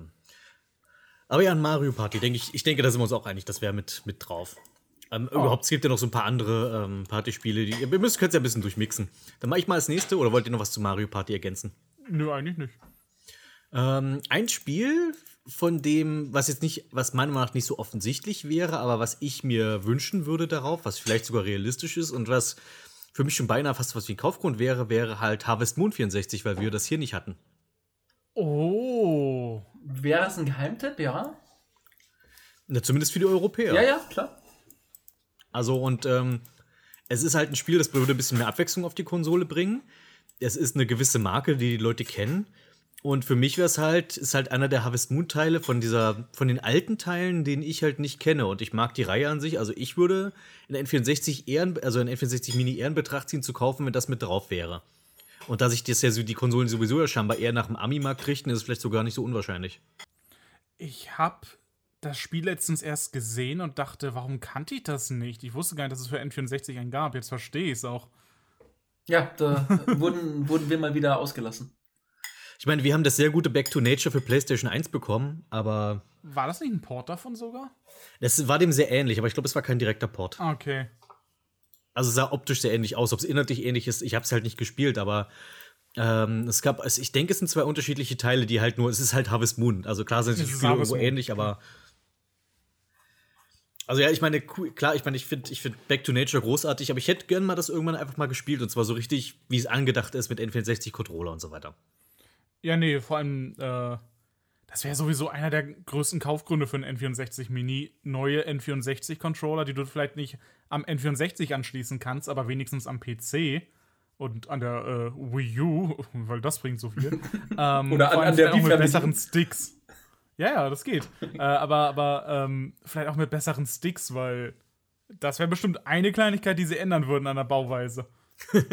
Vielleicht ist auch, das auch der Grund, warum wir keine bekommen haben, kein N64 Mini. Weil sie keinen Bock darauf hatten. Gute Sticks zu machen. Ja. Ja gut, aber du könntest ja, es gibt ja im, im Internet schon, äh, keine Ahnung, 27 Millionen Mods irgendwie, die dir dann bessere Sticks da irgendwie versprechen. Also ob das jetzt Oder irgendwie nimmst halt ein paar Gamecube-Sticks die Genau. noch irgendwie rumliegen. Ja, ja, das machen so- tatsächlich ziemlich viele. Genau. Das wäre jetzt zum Beispiel auch so ein Feature, was ich jetzt, ich habe auch am Anfang angekündigt, man könnte ja auch über Feature reden, die wir uns sich für das wünschen würde fürs N64 Mini, aber ich denke halt, dass da vier N64 Mini-Controller dabei wären, fände ich eigentlich schon wichtig und richtig dafür, was die Identität, der Konsole ausmacht. Dann wird die aber auf 150 Euro hochgeschnellt, also hochschnellen, ganz, ganz, ja, doch. Ja, aber, aber du hättest, du hättest so viel, du hättest so viel zusätzliche Optionen noch. Keine Ahnung, du kannst zusätzliche Controller verkaufen. Mit dem Kauf eines zusätzlichen Controllers kriegst du einen zusätzlichen Mario Party Teil. Du kannst zusätzliche Peripherie verkaufen. Mit dem Expansion äh, oder, oder mit dem, keine Ahnung, mit dem Transferteil kriegst du Pokémon Stadium dazu. Oh no! Aber das wäre cool, wenn du dafür dann auch als extra Erweiterung noch so eine extra Speichererweiterung kaufen Genau. müsstest, dann für die N64, damit es wie im Original ist. Ansonsten ruckelt alles, als bis du das Ding doch dazu kaufst. Aber, aber, aber Pokémon Stadium macht erst Spaß, wenn du den Gameboy Mini gekauft hast und die, die Cartridge da rausnimmst und in den Genau. Transferpack packst. Ja, das, wir können ja gerne noch über so Sachen reden, was man halt denkt, was, was so als Feature vorhanden sein sollte. Ich dachte halt, also für Controller eben, weil ich finde diese, dieses, ähm, das ist halt, das ist halt die Konsole, finde ich, für, für Sofakinder. Und, und vielleicht sogar, ich weiß nicht, vielleicht lacht ihr da jetzt drüber, wenn ich das sage, aber Online-Modi, so? Wär das Nicht auf einer eigenen Konsole. Nee, das hat Nintendo noch nie hinbekommen.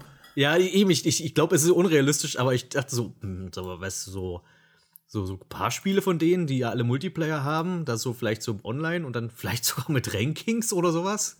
Ne, dieser, dieser Emulator, den sie auf der Switch haben, der mit Abo-Modell und allem, äh, wo du die Spiele nicht mehr einzeln kaufst, sondern so Netflix-mäßig einfach sie dir auswählst, ähm, der hat ja tatsächlich einen Online-Modus für zwei Spieler äh, bei, bei NES und SNES. Und der ist scheinbar auch richtig gut. Wir haben ziemlich viel äh, Donkey Kong Country damit gespielt. Aber man kann auch Einzelspieler-Sachen damit spielen und Spieler 2 hat einfach nur einen Cursor und kann sagen, hey, geh da lang, geh da lang und kann dann applaudieren, wenn du stirbst. Das ist gut. Ähm, aber ich wünschte mir so sehr, dass sie das für den N64 erweitern würden und einfach, wenn sie nur 10 Spiele hätten, ist mir egal. Ich hätte echt wieder Lust, ein paar N64-Spiele zu spielen und dann auch online zu viert, keine Ahnung.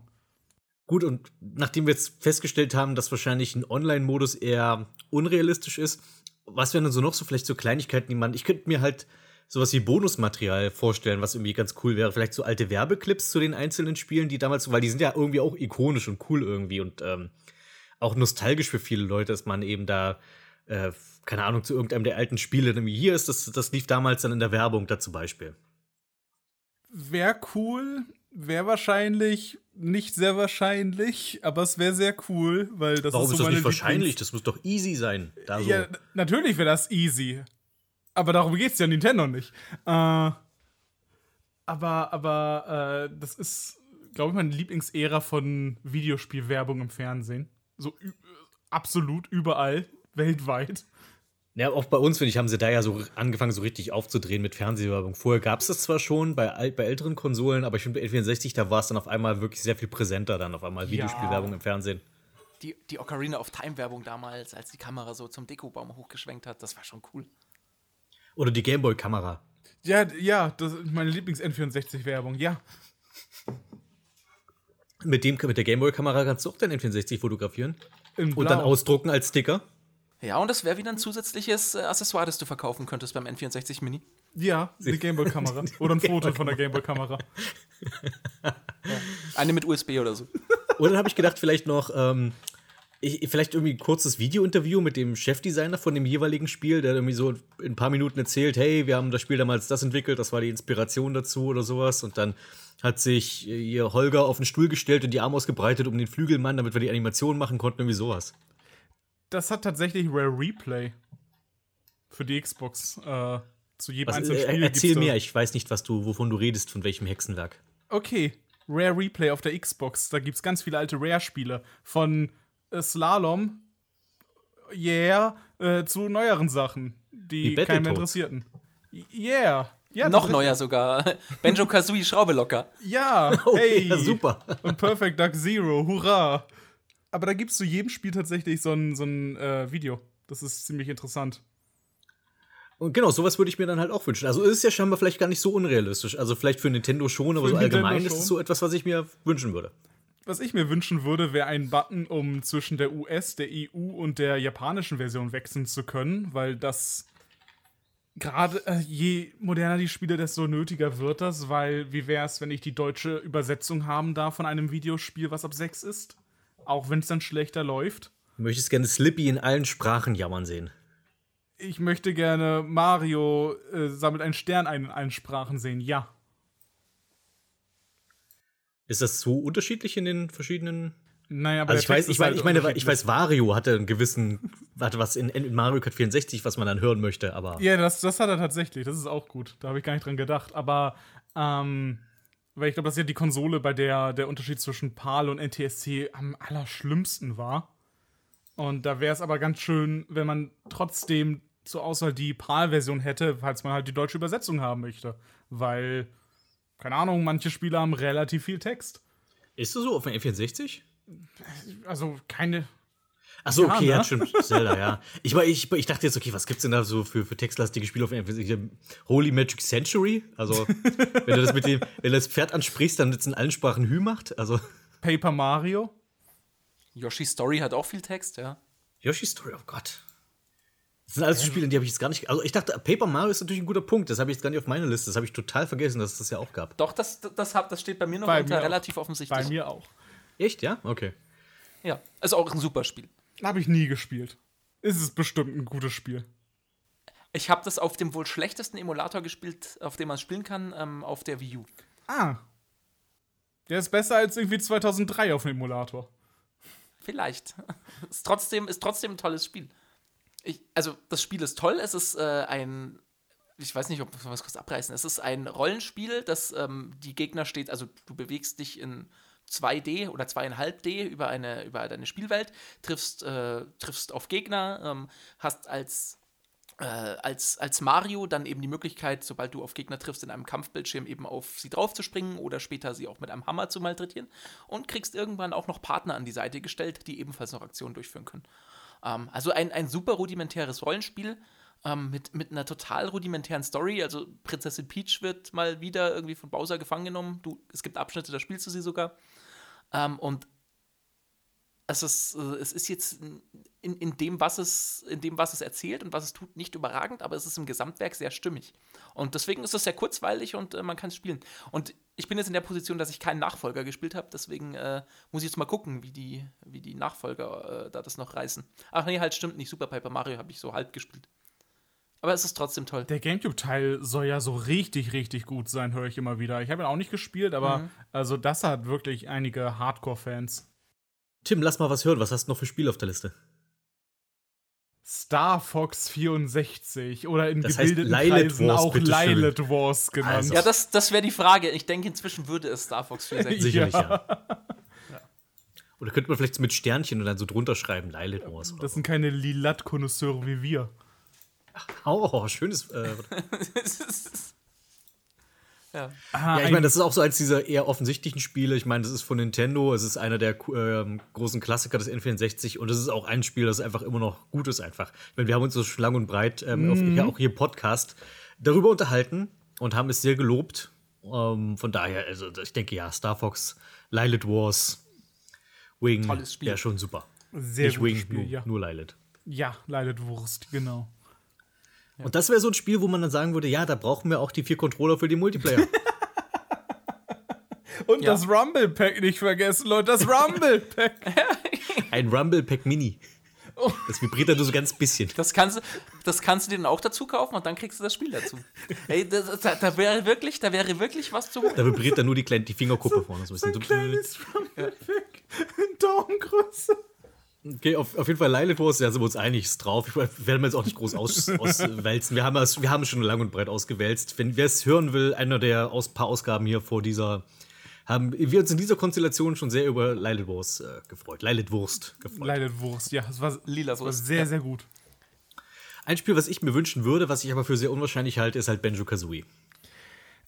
Und ich hätte dir dazu gestimmt, dass es unrealistisch ist, wenn nicht ähm, vor nicht allzu Smash langer Deal? Zeit äh, ja das Unmögliche passiert ist. Ähm, Banjo und Kazooie sind in Smash. Das muss nichts heißen, weil alles Mögliche ist mittlerweile in Smash. Und jeder möchte in Smash rein. Aber Microsoft hatte gesagt, ja, wir, wir können uns vorstellen, mit Nintendo zu kooperieren. Das haben sie gesagt, weil ihre Konsole halt auch ähm, nicht gegen die PlayStation ankam, also tut man halt, was man kann. Aber ähm, ich glaube, die könnten da schon irgendwas ausdealen. Weil sonst hätte ich auch gesagt, ja, nö, kein einziges Rare-Spiel außer Donkey Kong 64, weil es immer noch Donkey Kong ist. Ja, ich, das wäre nämlich, das wäre nicht, glaube ich, der Satz gewesen, weil ich finde, ein, ein Spiel dieser Art, also dieses 3D-Plattformer, Jump'n'Run, Abenteuergedöns, muss eigentlich auf sowas drauf und das Einzige, was dann realistisch wäre, wäre wahrscheinlich Donkey Kong 64. Ja, nee, und äh, ich meine, das war auch eins der meistverkauften Spiele der Konsole, aber Banjo Kazooie ist halt, glaube ich, bei fast jedem beliebter.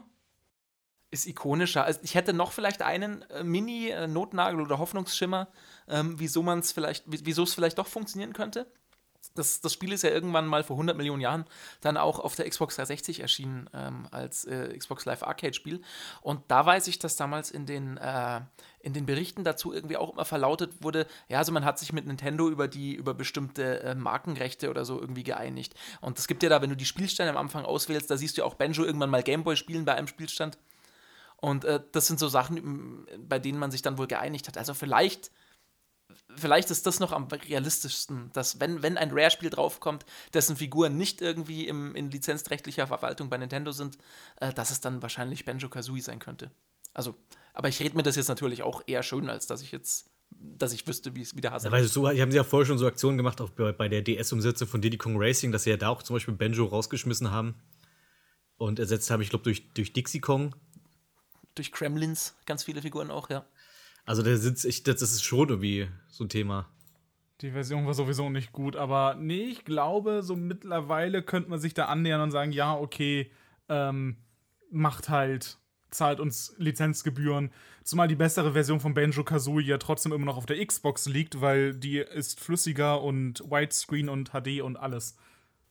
Und hat die bessere Steuerung und du musst nicht die Noten mehrmals einsammeln, wenn du nicht 100 auf einmal schaffst. Oh, das wusste ich gar nicht. Das ist ja lame.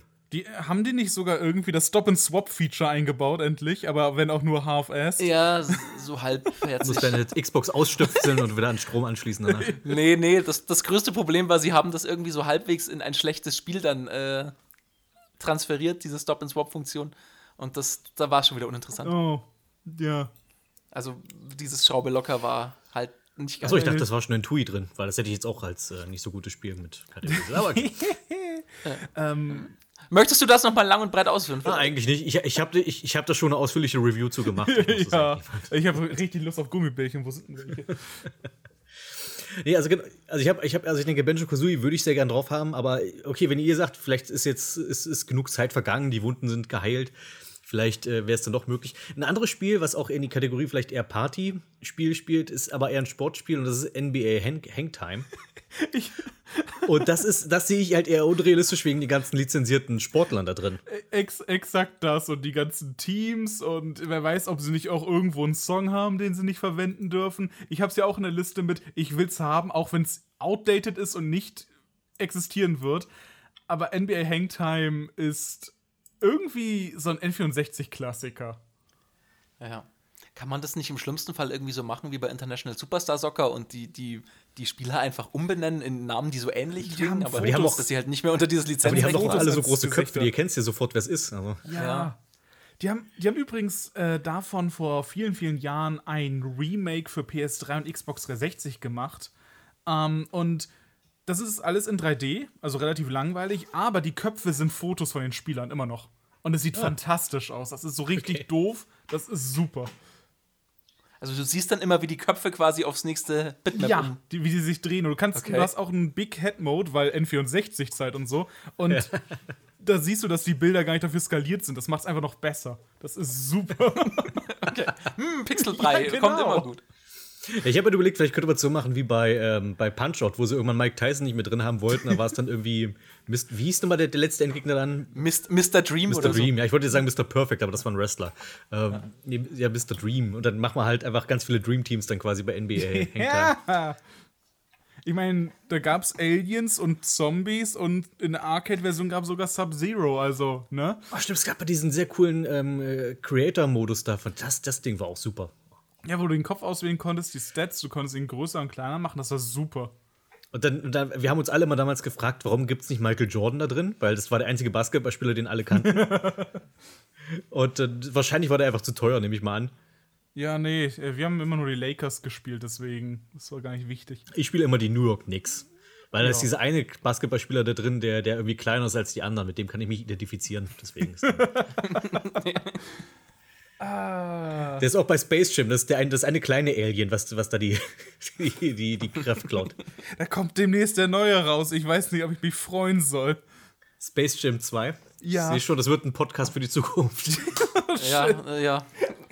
Vielleicht für die ferne Ich Zukunft. bin dabei übrigens, wenn, wenn, also wenn du mich brauchst dafür. Ich notiere mir das. Das- Ich komme auf dich zurück. Jetzt ist versprochen.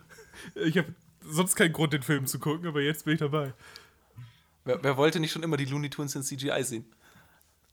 Meine Naja, die, weißt du, die gab es ja schon öfter in CGI. Auf der PS1 zum Beispiel gab es so ein Duffy Duck-Spiel, glaube ich. Oder ein Roadrunner-Spiel und so. Ja, und das, das, hatte, das hatte diesen Gag mit diesem Tunnel, mit diesem Fake-Tunnel Ja, umgesetzt stimmt, in 3D. stimmt, genau, das und das funktionierte. Das hat funktioniert visuell, wie gut. Ich, ich kann mal ein Spiel reinwerfen, das sehr unspektakulär ist und wahrscheinlich auch niemanden hinterm Ofen hervorlocken würde, aber relativ wahrscheinlich seinen Platz auf der Konsole finden würde. Äh, weil der Marktwert so gering ist, dass man es für nichts anderes mehr verpulvern könnte. Äh, Tetris 4. Oh, auf das wäre jetzt gar nicht gekommen, aber ja. Existierte, ja. Das wäre wahrscheinlich äh, vorhanden, äh, auch um so ein bisschen, um äh, so ein bisschen die Abwechslung hochzuhalten. Ja. Ja, und auch weil, weil Tetris verbindet man schon auch am ehesten noch, glaube ich, mit Nintendo, einfach weil die das Spiel damals auch so mega populär gemacht haben. Von daher könnte ich mir das schon gut vorstellen, ja. Und im Promomaterial war es immer vorhanden. Also das haben sie immer gezeigt. Nicht so wie Wettricks, das haben sie nicht so oft gezeigt. Habt, habt ihr das mal Nee, das gespielt, so dieses, dieses gar 3D-Tetris? Also ich habe das, ich kenne halt wirklich nur Ja. den Klassiker.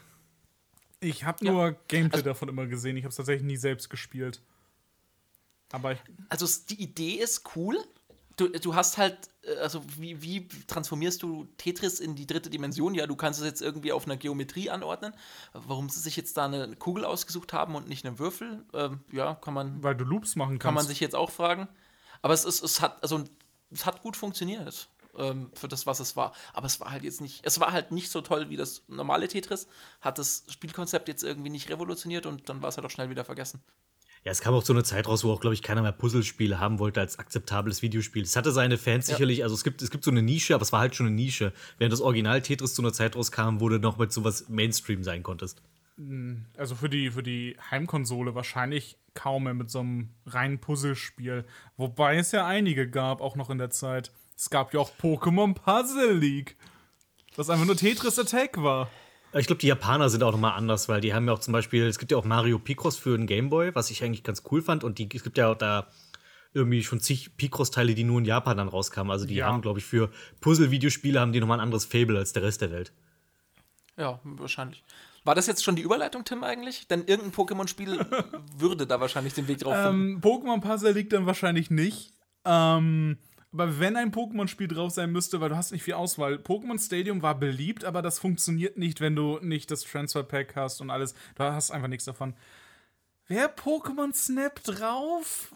Hm, ich glaube nicht. Aber, ähm, Aber dann bleibt nicht mehr viel aber übrig. ich, ja, ja, aber ich, ich, hey, yo, Pikachu könnte drauf sein. Da kommt ein Mikrofon gleich mit, das kannst du ja auch kaufen. Stimmt, das kannst du mit dem Mikrofon-Add-on verkaufen, ja. Aber ich mag Pokémon Snap sehr. Ich habe das erst vor kurzem noch mal komplett durchgespielt im Stream. Das ist auch nicht lang, aber ich mag das unglaublich sehr. es ist, nicht halt ein Shooter, von Spiel. daher ist ja klar, dass du es magst. Ja, klar, es ist ein Shooter. Du, du, schie Ein, Ra ein du Raid-Shooter. ja. schießt Fotos vom Pokémon ab und ähm, dafür, dass es einfach nur so ein Rail-Shooter ist, ist es ziemlich abwechslungsreich und hat vor allem diese ganze Puzzle und Rätsel, diese ganzen Elemente nochmal drin, wo du herausfinden musst, okay, aber wie kriege ich jetzt noch ein weiteres Pokémon? Was ist das Ding, was da durchs Bild fliegt? Was kann ich damit machen? Hm, da ist Relaxo, wie kriege ich den denn aufgeweckt? Wie kriege ich den denn näher an die Kamera? Und ähm, das alles Die herauszufinden. Lösung ist immer, werf irgendwas auf das Ja, natürlich ist das die Lösung, aber äh, allein das alles herauszufinden, das macht schon Spaß und das hat schon gut motiviert. Ich glaube heute, das wird niemanden länger als einen halben Tag irgendwie kosten, mehr das Spiel, selbst wenn man es noch nie gespielt hat. Und es kam ja auch erst vor kurzem ein Nachfolger raus für die Switch mit dem Namen New Pokémon Snap. Habe ich noch gar nicht gespielt. Ich hab's, Lohnt ich sich hab's das? hier liegen, aber es ist noch nicht äh, ausgepackt. Auch eingeschweißt. Ja. Ja, ich denke, ich Ja. denke aber eher, das würde trotzdem Stadium werden, weil es populärer ist. Und auch wenn du halt keinen Gameboy reinstecken kannst, du kannst ja Pokémon leihen in dem Spiel. Ja, aber Die haben immer blöde Die Attacken. ich Minispiele sind natürlich auch cool. Für die Minispiele allein. Ja, ich würde es mir für den Sprecher wünschen. Oha, Vom Überroller, Überroller. Grüß mir den Surfer. da hat jemand das falsche Pokémon ausgewählt. Ein Doppel-K.O. Sie schenken sich wirklich nichts. Sie heizen sich mit Drohgebärden an. wir hatten kaum mehr so gute Präsentationen in einem Pokémon-Spiel nach Pokémon Stadium. Das ist so traurig eigentlich. Ja, der ist halt so übertrieben und trashig, dass es halt zu Pokémon sehr gut passt und dem Spiel Mhm. irgendwie eine Identität gibt. Ja, ja, definitiv. Hat jemand von euch Pokémon Stadium 2 gespielt?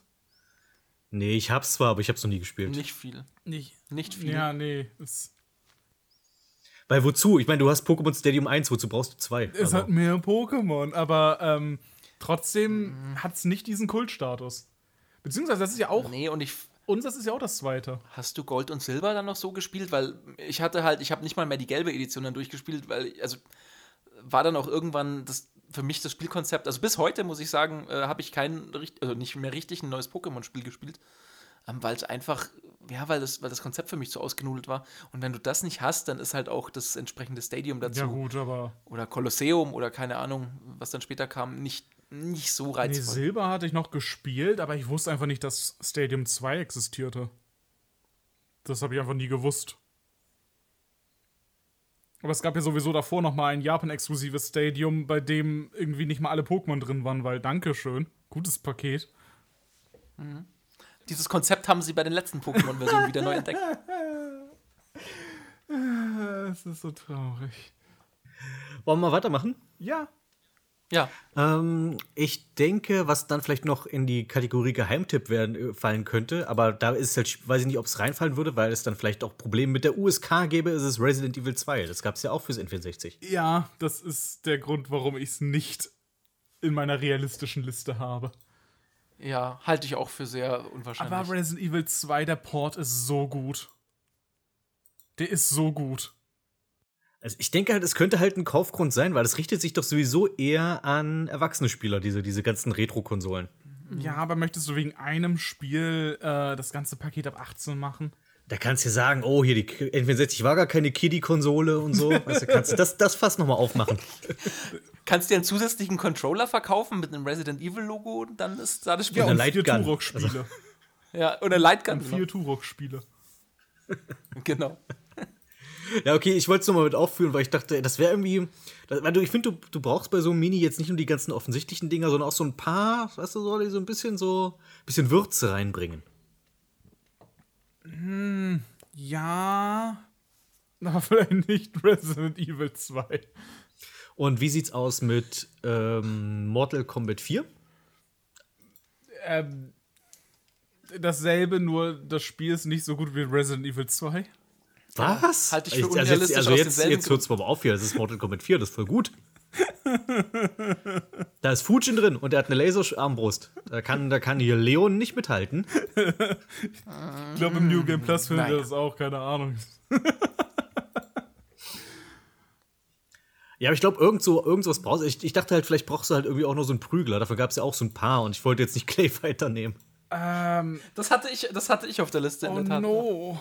Ähm, äh, ich mein, wenn, wenn du einen Prügler brauchst, dann wahrscheinlich Killer Instinct Gold, oder? Oh ja, stimmt. Ja, das wäre es dann wahrscheinlich am ehesten. Das, ich meine, es war indiziert, man könnte es noch mal zum Test bringen, aber dann wäre es wahrscheinlich auch ab 16 immer noch. Äh, wasch- keine Ahnung. Weil, weil Killer Instinct war bei uns indiziert damals. Meinst du wirklich, dass das noch ab 16 wäre? Ja, vielleicht ab Wenn du es 12. heute testest? Ja, also ich meine, dass die aktuellen Teile sind ja auch ab 12 oder so, oder? Ich schau mal nach. Äh, Es ist wirklich immer irre, wie sich da der Zeitgeist gedreht hat. Oh ja. Ja, Das, das hier, ähm, das, das Activision-Spiel für Atari, was äh, das erste indizierte Spiel war bei uns. Ja, River Raid, River Raid ist ab null. Ja, das ist jetzt nicht mehr. Das ist merkwürdig, oder? Ist halt das beste Beispiel dafür eigentlich. Ne, es ist halt einfach wirklich Willkür. Das ist, so ist es halt leider. Nee, äh, ich, ich finde tatsächlich den Gedanken, dass heute ist man Schlimmeres gewohnt. Ähm, für die Abstufung ist so ein bisschen komisch. Ja, sollte das genau. nicht eigentlich den gegenteiligen Effekt haben? Ja, Ähm, Killer Instinct 2013 ist auch ab 18, obwohl ich mich nicht daran erinnere, dass da irgendwo Blut war. echt? Vielleicht ein paar Attacken oder Das, so, aber das ist ab 18? ich weiß nicht warum. Weil du hast ein, ein Dino als Charakter, aber selbst in seiner Gewinnanimation, wo er angeblich jemand ist, das passiert komplett offscreen. Das, das ab 18 wirklich? Da prügeln sich Leute, das ist gefährlich. Könnte jemand nachmachen, könnte jemand auch sich mit dem Dino prügeln. Also ich meine, es war nicht so gut, aber oder es war jetzt auch nicht brutal. Deswegen, du musst, du musst die Jugend schützen. Das Spiel ja, ist nicht das so Spiel gut. ist so schlecht. Ich mochte eigentlich Ja, ganz gern. ist, manchmal würde, ich weiß nicht, wäre es schön, wenn man diese Datenbank mal irgendwie öffentlich einsehen könnte, um dann die, zumindest irgendwie die Kriterien mal einsehen zu Ja. können. ja, das wäre echt interessant. So, was sind so die, die Stichpunkte, die dabei gemacht wurden? Ja. Ich, ich hatte bei Mortal Kombat irgendwas gehört, dass es, äh, also ein neuerer Teil, ich weiß nicht, ob X oder 11, ähm, ungeschnitten erschienen ist, unter anderem, weil es schwer ist, die Fatalities auszuführen. Das ist Und- super. Ja, das, das würde ich jetzt mit einer äh, USK-Einstufung so ab zwölf Jahren verstehen, aber dann nicht höher. Und äh, haben sie nicht eins erst wieder äh, die auf die Liste wieder gesetzt bzw. verlängert, während halt die neuen plötzlich erscheinen dürfen? Und keine Ahnung. N64 Ja, aber wir hatten ja auch gerade das Thema Prügelspiele. Was ist mit Smash Bros? ist drauf. Müsste drauf, ja. Ist, ist, ist, ist, ist eines der wichtigsten Spiele wahrscheinlich, einfach weil alle Nachfolger, es ist ja mittlerweile so ein gigantisches Ding. Damals war es ja noch relativ, ja, das ist gut. Aber ich kann man, immer, nicht, und kann man es- immer noch spielen. Also macht Spaß. Echt? Ich finde es, also das ist so eins der Spiele, wo ich sagen würde, äh, nee. Du hast Also das ist halt einfach, das ist, es ist insofern so obsolet, weil es gibt halt Melee und es gibt halt keinen Grund mehr, das N64 Smash zu spielen. Ja, du hast immer noch eine Ja, zum Beispiel, wenn du, aber es gibt ja auch gute neue Zelda-Spiele, trotzdem finde ich, könnte ich immer noch Ocarina of Time spielen. was der Geheimtipp auf der Liste wäre. Das wäre absolut Geheimtipp. Also Ja, da ja. muss man diskutieren, ob das drauf wäre. Also ein Zelda wäre auf jeden Fall drauf und ich denke Ocarina of Time und vielleicht als, äh, als kleiner Bonus, wenn du, wenn du das Spiel zu, zu einer bestimmten Stelle gespielt hast oder durchgespielt hast, äh, das Master Quest. Das, das werden sie nochmal verpulvern. Das haben wir doch nicht zum letzten Mal gesehen. Ich überhaupt. dachte, du führst jetzt auf Majora's Mask hinaus. nee, nee. Eher ich, glaube, ich glaube, beide werden sie nicht verhauen. Ich, weiß, ich hätte jetzt gedacht, die sind beide Zeldas dann drauf, wenn es das gäbe. Wahrscheinlich, ne? Ich, Je ich nachdem, wie viele nicht. Spiele sie haben. Weil, weil, warum nicht? Also, was ist der Grund, es nicht drauf zu tun? Ja, das ist, also das sind so mit die Spiele, da würdest du auf jeden Fall nochmal extra Geld verdienen, wenn du es über andere Vertriebswege äh, an den Mann bringst. Also ich, ich denke, dass das halt bei Tetris 4 zum Beispiel deutlich weniger wahrscheinlich ist, dass das funktioniert. Ich hab, also, ich glaube, also Ocarina wäre halt auf jeden Fall drauf, weil halt Ocarina. natürlich. aber ich denke, Majora's Mask wäre mit drauf, einfach weil das dann, das ist, das ist dann wie das Star Fox 2 von der Konsole. Also, es war, ja, das ist zwar erschienen, aber es ist auch so ein Spiel, wo so, äh, okay, hat seine Fans, ist so ein Kultding. Also mittlerweile hat es ja wirklich sehr viele Fans. Ob die auch ja, das, das, Original das nochmal ändert sich ja mit der Zeit wieder, aber. äh, oder, oder jetzt einfach alle an die 3DS-Version gebunden sind oder so, keine Ahnung. Aber ähm, also das Geschrei wäre groß, wenn es nicht drauf wäre. Aber Mhm. wenn die jetzt nur 15 Spiele haben oder so, würde ich glauben, ich, also ich würde meinen, das würden die eher ähm, verwerfen als sowas wie Mario Kart oder Star Fox oder so. Nicht, weil es schlechter ist, sondern einfach, weil, ja, wir haben ja schon einen Zelda.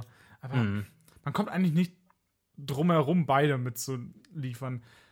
Mit Master Quest habe, darüber habe ich gar nicht nachgedacht. Und das freischaltbar machen, so wie man Star Fox 2 nur freischaltet, wenn man das erste Level in äh, Star Wing durchspielt.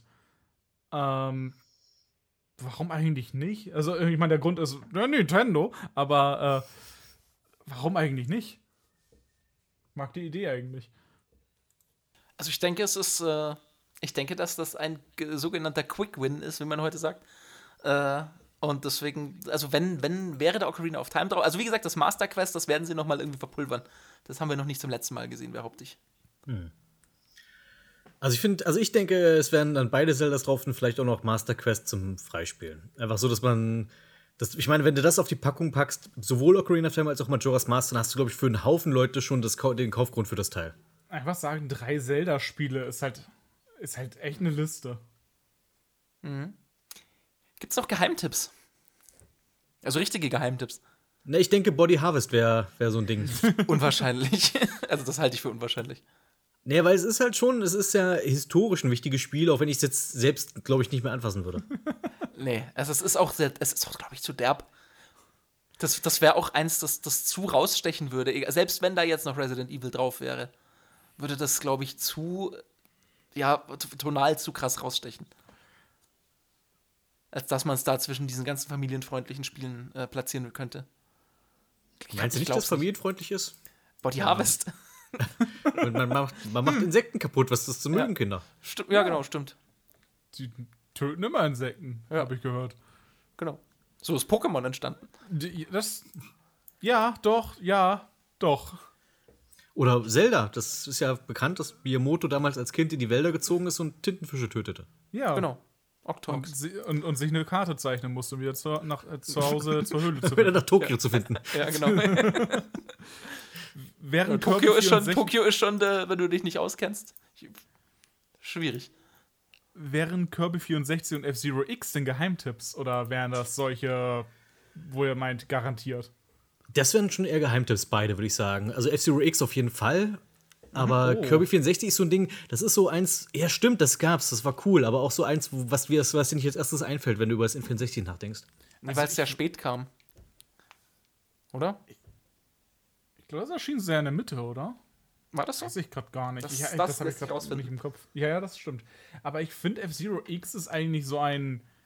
Ähm, das, das ist ein Spiel, die bringen schon bewusst keinen Nachfolger mehr raus. Aber ähm, allein der Name F-Zero, der macht heute sehr viele Leute hellhörig. Nicht unbedingt, weil sie damit aufgewachsen sind oder so, sondern einfach, weil sie gehört haben, wie gut es ist. Ich persönlich würde mir aber dann statt F-Zero X eher Extreme G wünschen. Wirklich? Ja. Nee, nee. Das hat Nee. viel abgespacede Techno-Musik, entschuldige Das mal. stimmt.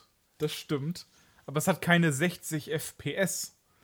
Und, und da ist F-Zero schon das bessere Spiel, denke ich. Ja. Kirby übrigens 2000 erschienen, März 2000 erschienen. Also schon Okay. eher im letzten Drittel. Okay, okay, das. Wow. Darauf habe ich es nicht getippt. Ähm. Aber, aber F-Zero X hätte ich sehr, sehr gerne da drauf und ich würde denken, das ist recht realistisch. Das re-releasen sie auch immer, wo es geht. Ähm, andere Geheimtipps wären eventuell ähm, die, wo ich auch sage, ja, das ist wahrscheinlich, wenn sie, wenn sie genug Plätze hatten für, für Third, Part, äh, Third Party, äh, die einzelnen Goemon-Spiele. Ja, habe ich, jetzt- hab ich auch drauf, wäre auch ein Geheimtipp gewesen. Mystical Ninja, denke ich. Wäre ein cooler- wär eine coole Idee. Entweder Goemon oder Dorimon. Ich sag Goemon. Ich auch. Weil ich glaube, ist, ist, ist Dorimon nicht irgendwie super populär in Japan? Ja. Goemon Deswegen- eigentlich auch. Also Ja? nicht- Okay. Ja. Also so, so populär. nicht jetzt so populär wie Mario oder Sonic, aber man so kennt ihn. populär wie, wie halt diese Konami-Reihe sein kann. Ja, das Da gibt es ja, gibt's bestimmt Pachinko-Automaten von. auch. Wäre wär Quest 64 drauf, als das eine Rollenspiel, was man irgendwie, in Anführungszeichen, Rollenspiel? da. Holy Magic Century meinst du? Ja, genau. Ich, also ich habe es aufgeschrieben, ich weiß nicht, wie da die rechte Lage ist, aber ich fände es jetzt fast ein bisschen unspektakulär. Ist es auch. Es ist auch wirklich jetzt kein, kein dolles Spiel. Wa- Was, womit sie mich noch hinterm Ofen hervorlocken würden, da müsste die Emulation dann aber wirklich gut sein, wäre äh, Rogue Squadron. Aber da weiß ich nicht, wie die rechte Lage bei Star Wars gerade ist oder bei den Ah, Star Wars ist halt so ein Ding dann, ja. Ja. Ah, stimmt, das ist auch eins dieser Spiele, die, die auch mal dann genannt werden. Oh ja, die großen N64-Spiele. Rock Squadron ist halt schon gerne dann dabei. Also der Star Wars Episode 1 Racer ist erst vor kurzem erneut erschienen für aktuelle Systeme. Also, also wenn es darum geht. Jetzt ist die Frage, was macht Factor 5 eigentlich gerade? Will mal jemand den Stein umdrehen oder habt ihr Angst vom üblen Geruch? Mal den Chris Hülsbeck auf Twitter anschreiben. Der was macht deine alte genau. Firma, wo du Den, nicht den, den Julian Eggebrecht. Was macht eigentlich Manfred Trenz? mal anrufen? er geht nicht ran. Ha. Aber ähm, Blastcore. Ich weiß, Rare, aber Blastcore. Ja, das ist, das ist bei mir auch ziemlich weit oben. Ich, wusste, ich hatte gar nicht vergessen, dass es Rare ist, aber das ist halt auch eins der, ja, eins der großen Titel, an die man denkt, weil das halt auch so ein, äh, als dieser Grafikblender vor allem war. Und das heißt also in Blast Corps. Ach ja, stimmt, ich hab's vergessen. Wir sind hier in Deutschland. es ist ja auch ein Rare. Replay drin. Und äh, in leicht aufgehübschter, also die Auflösung ist einfach höher, aber trotzdem, das ist, das ist da drin. Das ist eigentlich ganz cool dort. Ähm, Man könnte ja dann vielleicht aus äh, die Twin Towers aus dem einen Spiel dann hier einsetzen. Hier würde es dann ja ganz gut. wow! Wow, Parappa! so, wow! so als Gag halt. So, okay. So am, äh, Ich fand's halt lollig. Mit Trey Pumpton. Ja, nee, also ich würde es mir wünschen, aber wenn du sagst Rare, dann ist halt so eine, so eine, so eine Sache, ja. Die- die also es Chance ist ist halt, da, es ist halt, wenn ich denke an, an, an N64 und du blätterst so die frühen Magazine durch, so Club Nintendo und sowas, hast du immer so Mario 64, Pilot Wings, Blast Corps. Das sind so immer so diese Spiele, die da kommen. Ja, du Light hattest Wars halt, noch. Ja, du hattest halt aber damals, oder die gesamte Konsole lang, hast ja eigentlich nur Rare gehabt und Nintendo selbst. Mehr war ja Mhm. nicht. Wir hatten ja Ähm, nichts anderes. Ja, wir, wir hatten ja nur Turok 3. Wir hatten die. Und, und wenn du kein Expansion Pack hattest, dann warst du sowieso angeschmiert. Dann Oh haben wir ja. sie wirklich angeschmiert. Und die sind so teuer geworden. Warum Ja, schmeißen die. Leute sowas weg? Ja, die waren damals schon, finde ich, teuer und dann wurden die ja, das, das, das, das, das gab's halt irgendwie, der hat man immer nur so, so Sagen von gehört, dass es das gibt, dieses Expansion Pack. Naja, das war ja schon gebundelt mit Donkey Kong, oder? Ja, aber das hat ja auch keiner gewollt. Ich da überlege kann man gerade, wie hab ich das, ich glaube, ich habe mir das damals so gekauft, für, ich glaube für Rogue Squadron. Und da hast du natürlich dann über das Composite-Kabel den mega Unterschied gesehen. Aber du hast es dir schön geredet. Aber ich glaube, ich, glaub, ich habe es mir damals geholt für Benjo Tui. Dafür hast du es Ah. auch gebraucht. Ja, oder und spätestens für Majora's Mask war es dann ähm, obligatorisch. Ja, also das ist genau Majora's Mask und auch Donkey Kong 64. Das war ja, das wurde gesagt. Ich glaube, bei, bei Benjo Tui war es noch optional, aber ich glaube, das lief dann tatsächlich besser, wenn du es hattest. In Perfect Dark brauchte es für alles, was nicht der Multiplayer ist. Ja, gab's da nicht, war das Perfect Dark, wo es gab da doch dieses eine Spiel, wo du irgendwie nur ein paar Multiplayer-Level spielen konntest, ohne. Ja, ja, das war Perfect Dark. War das Perfect Dark, okay. Und das treibt sehr viele Leute in den Wahnsinn, weil sie laden sich einfach einen Emulator runter und einen Haufen ROMs, starten das und wissen nicht, was sie, wie sie das Spiel spielen. Ja. hm, bisschen wenig Content. Ja, ja, hm, drei Multiplayer-Level und keine Bots, super. Simulanten hießen sie dort. Ähm, Was ist mit. Mischief, Hm? Entschuldigung. oh, Mischief Makers, mag das jemand von euch? Ich finde es okay. Ich finde aber es unspektakulär. Wow. Ja, Es ist halt, es ist, es ist schon, hat eine gewisse Identität. Es, ist, es hat auch seine Fans. Ich weiß, dass ähm, der, der Angry Nerd damals irgendwie so ein FAQ auf seiner Seite hat, wo er erklären musste, warum man einem Intro Mischief Makers grimmig angeguckt hat, weil das doch ein gutes Spiel ist. Ja. Äh, das, also, das, das hat seine Fans, aber ich glaube, das ist nicht populär genug, um auf dem N64 Mini zu landen. Ach, ich hab Banausen. Was ist mit Snowboard Kids? Ich würde es mir wünschen. Das wäre ist ja eins meiner absoluten Lieblings-N64-Spiele. Aber auch da ist, glaube ich, ähnlich wie mit Mischief Makers. Ich weiß nicht, wie viel, ob es anderen Leuten auch so geht, dass sie das Spiel so toll finden. Ja, aber wo würde dieses Spiel nochmal veröffentlicht werden, wenn nicht da? Es gab ein Remake für den DS und das war richtig furchtbar. Ja, stimmt. Sah auch richtig schrecklich aus. Oder Snowboard Kids 2, so als Geheimtipp. Habe ich sogar mal durchgespielt. Ist mir ein bisschen zu abgefahren im Vergleich zum ersten und die Musik ist nicht mehr ganz so gut. Ja, das, Aber- das war Snowboard Kids auf Extreme G irgendwie. Da hast du plötzlich, äh, die, wir haben die Kinder geschrumpft Level und sowas. Ich habe es wahrscheinlich auf dem Emulator gespielt, weil ich glaube, es gab es ja bei uns nicht, oder? äh, Emulator, mich? ja. Ja. Weil das, deswegen dachte ich, das ist so für mich wie Harvest Moon 64. Das wäre so ein Ding, was ich mir das, das, warum ich mir das Ding vielleicht kaufen würde, wenn Snowboard Kids 2 drauf wäre, weil ich den ersten Teil so mag. Zweiten habe ich halt nie gesehen. Ich weiß nur, dass es den gibt. Ja, der, der ist deutlich leichter, vor allem. Die KI cheatet nicht durchgehend, das macht sehr viel einfacher. Pff, das ist ja dann lame. Elendige Sandninja. Ohne Gummiband kein Snowboard, entschuldige mal. Ja, Wie im echten Leben. ohne das, ohne das schnelle Snowboard, was dich nur nicht schneller macht, weil die eh immer cheaten, ohne mich. Ja, nee, Snowboard Kids ist auf meiner Wunschliste, aber da weiß ich nicht, also ob es das schaffen würde. Also, weil du hattest, ich meine, bei Funracern hast du halt schon Mario Kart 64 drauf. Und ich glaube, ich meine, das würde dieses Thema mit Rare, aber ich glaube, Diddy Kong Racing hätte höhere Chancen als Snowboard Kids. Ja, ja, ja. Ja. Äh, ich habe noch zwei auf meiner Liste. Beides jetzt keine Geheimtipps, aber einfach Dinge, von denen ich denke, die würden wahrscheinlich drauf sein oder könnten drauf sein. Mario Tennis. Ja, habe ich auch. Ja, denke ich auch. Ja. Hätte ich auch noch. Weil das, das ist schon, das war auch für viele Leute nochmal, ich meine, das war allgemein schon eine Partykonsole, aber das war dann, wo, wo viele Leute nochmal wirklich richtige Partyabende veranstaltet haben, um zu viel Tennis zu spielen. Und du hättest noch mal einen, die, den Einsatz für das ähm, äh, Transferpack. Oder Tennisschläger-Controller. Ja, los, so die Wii. Wii Mini, nee, die gibt's schon, Mist. Ähm, und dann habe ich noch äh, Turok. Da würde ich eher denken, dass wahrscheinlich der erste Teil werden würde, wenn es drauf wäre. Wahrscheinlich, aber hier auch wieder diese USK-Sache. Ja. Wobei Und- man und mit der Turok- deutschen Version. Sorry. Ja. Nee, sprich. Ja, mit der deutschen Version würde man wahrscheinlich mittlerweile USK 12 kriegen, aber äh, ja. ich Echt, glaub auch wenn du nur auf. Roboter schießt und so? Äh, ja, du schießt aber immer noch auf Kram. Also, ich, ich glaube, Turok ist so ein Spiel, das, das spielst du halt heute irgendwie, wenn du es spielst auf dem PC. Und das ist ja in der, also das ist ja, das ist ja furchtbar, dieses Spiel technisch. Das ist also, die, die, die einzige, also das ist die, eine einzige Nebelwanderung. Und, und, die, und die Sprungmechanik ist nicht cool, du, du, du musst irgendwie immer diese Karte einschalten. Also für Turok könnte man mich wahrscheinlich jetzt nicht begeistern. Aber gäbe es denn irgendeinen First-Person-Shooter dann wahrscheinlich auf der Konsole? Aber ich denke, das wäre halt auch so ein Genre, was du vielleicht abdecken müsstest. Wir haben jetzt noch nicht GoldenEye. über GoldenEye gesprochen. Geht nicht. es ist unmöglich, da ranzukommen. Die haben es Jahr für Jahr erneut versucht. So oft wurde es versucht. Nintendo hat es versucht, Activision hat es versucht, ähm, Microsoft selbst hat es mehrmals versucht. Äh, Für Rare Replay haben sie es auch noch versucht. Nix, es ist nix machbar. Sogar dieses Remake, was mal Arbeit war, dann aber nicht akzeptiert wurde von den äh, von Barbara Broccoli und den anderen Inhabern der Marke. Okay. Äh, äh, selbst das durfte nirgendwo hin. Das wurde letztens erst geleakt. Jetzt kann man das auf einem Emulator die- dieses, spielen. Dieses Daniel Craig äh, GoldenEye. Nee, nee, nee, das nicht. Äh, sie hatten so ein 1 zu 1 Remake, dasselbe Spiel mit demselben Coding, aber bessere Grafik obendrauf. So, Okay. äh, das haben sie auch für Perfect Dark dann gemacht. Ah, okay. Ähm, und das wurde geleakt letztens erst vor ein paar Monaten und ähm, ist komplett spielbar.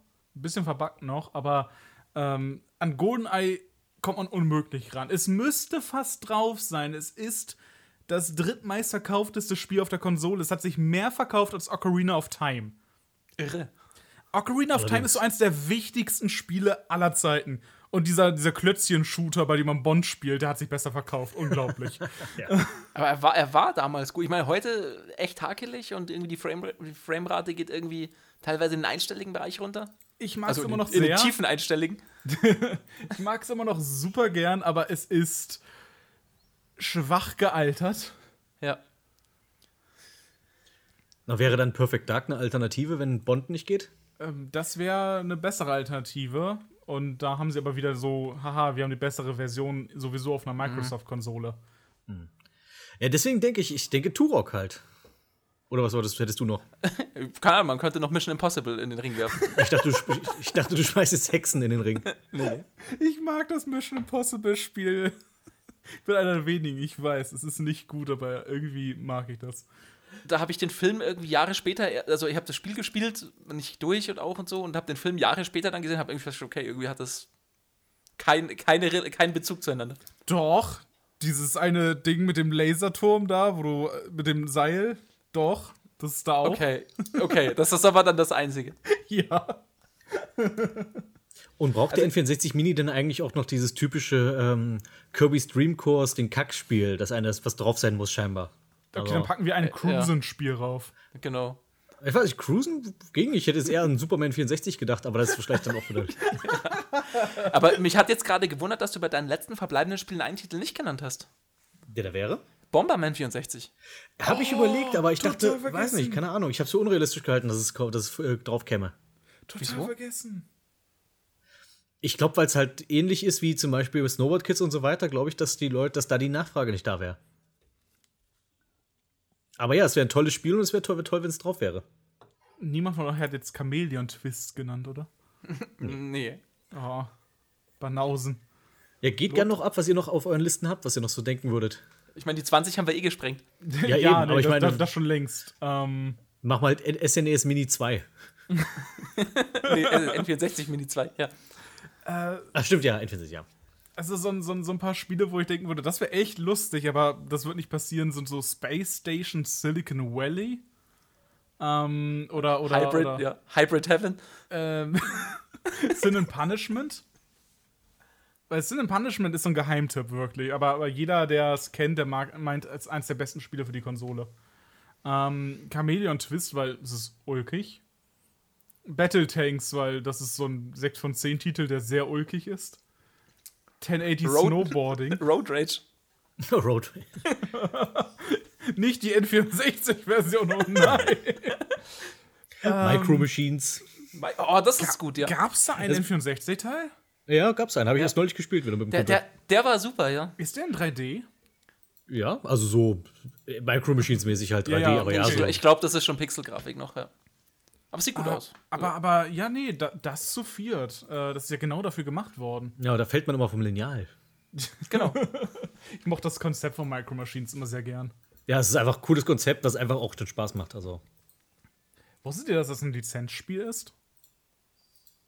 Von Mattel. Ja, Äh, ja, das- ich das dachte schon, dass es basiert- Spielzeuge gibt. Ja, das basiert, das basiert auf Spielzeugen. Das ist interessant eigentlich. Das Deswegen. ist halt so ein Matchbox-Ding halt. Ja, ja, nur kleiner. Also noch kleiner. Das ist. Die sind winzig. Ähm, aber ansonsten, ja, Banjo Tooie und Yoshis Story und. Ja, Yoshi's Story wäre sogar sehr wahrscheinlich, nehme ich an. Ja, denke ich auch. Ist zwar Jump'n'Run, aber halt 2D und das war dann doch schon fast, auch wenn es damals niemand haben wollte, schon rar auf der Konsole. Ja, aber ich glaube einfach wegen Yoshi. Also Ja, das ja, ist so ein. Und das, das Ding, das ist, das ist auch, das verklären noch heute das als so viele Leute, als wäre das ein gutes Spiel gewesen. Nee, damals fand ich es nicht gut. Also es war halt, es kam zu der falschen Zeit, weil du wolltest halt 3D-Spiele spielen und es war halt dann auch nicht so toll, irgendwie immer wiederholende Abschnitte zu spielen, um dann.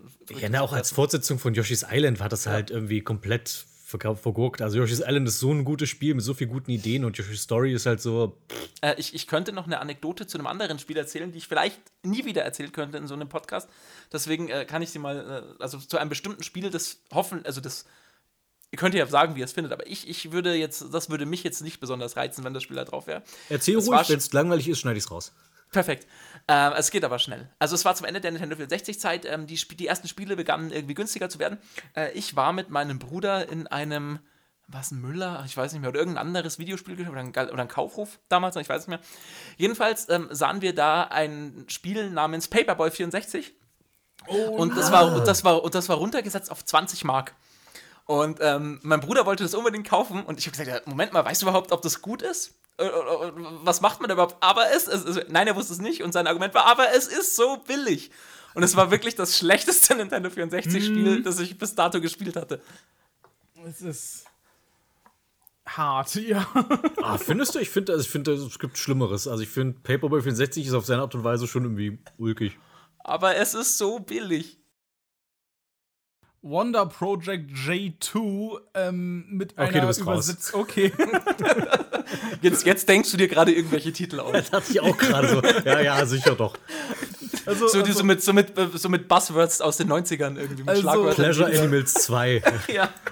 Parappa hatte sich ein paar obskure japanische Sachen gewünscht. Da dachte ich, ich gehe dem Wunsch mal nach. Ist halt, ist halt schade, es gab nicht mal irgendwie ein Metroid oder ein Fire Emblem-Teil außerhalb von, von Deutschland den, oder außerhalb von Europa, den man irgendwie da hätte als Geheimtipp mit verpacken können. Stimmt, ja. Bis heute verstehe ich nicht, wieso es da kein Fire Emblem-Teil gab. Was ist mit Conker? Ja, selbe Problematik wie bei den meisten anderen Ja, Rare-Spielen. Ja, eben, meinte ich auch. Also, das wäre halt, da ich halt, das, das, das wäre halt für mich so ein Ding gewesen, ja, da würden sie wahrscheinlich Donkey Kong 64 nehmen stattdessen. Ja. Aber ja, Conker hat natürlich auch so seinen Platz, hätte seinen Platz verdient als eins der ja schon irgendwie auch ach, Gesichter des N64 im Sinne von nicht jetzt unbedingt wie, wie Mario und, und Zelda immer auf jeder Packung drauf, aber wenn Leute über das N64 reden und dann nostalgisch davon schwärmen, dann kommt Conker schon schnell mal in der Diskussion auf. Und Conker ist teuer. Oh ja. Ja, Also, richtig. Also wirklich, äh, weil das ist ja auch ein Rare Replay drin. Äh, eigentlich ein echt gutes Paket. Aber ähm, zeitweise hast du eine Xbox One und Rare Replay günstiger bekommen als Conker an sich. Das ist so ich ich hart. habe ich hab Conker damals für 120 Euro ersteigert. Mit Oh. einer schon ledierten, aber noch vorhandenen Originalverpackung äh, verschickt, auch in so einem Plastikding, dass es nicht mehr kaputter wird, zumindest. Das ist auf jeden Fall eine Investition in die Zukunft, denke ich. Das ist irgendwann äh, sein Gewicht in Gold. Genau. Ich glaube, das hat es überschritten.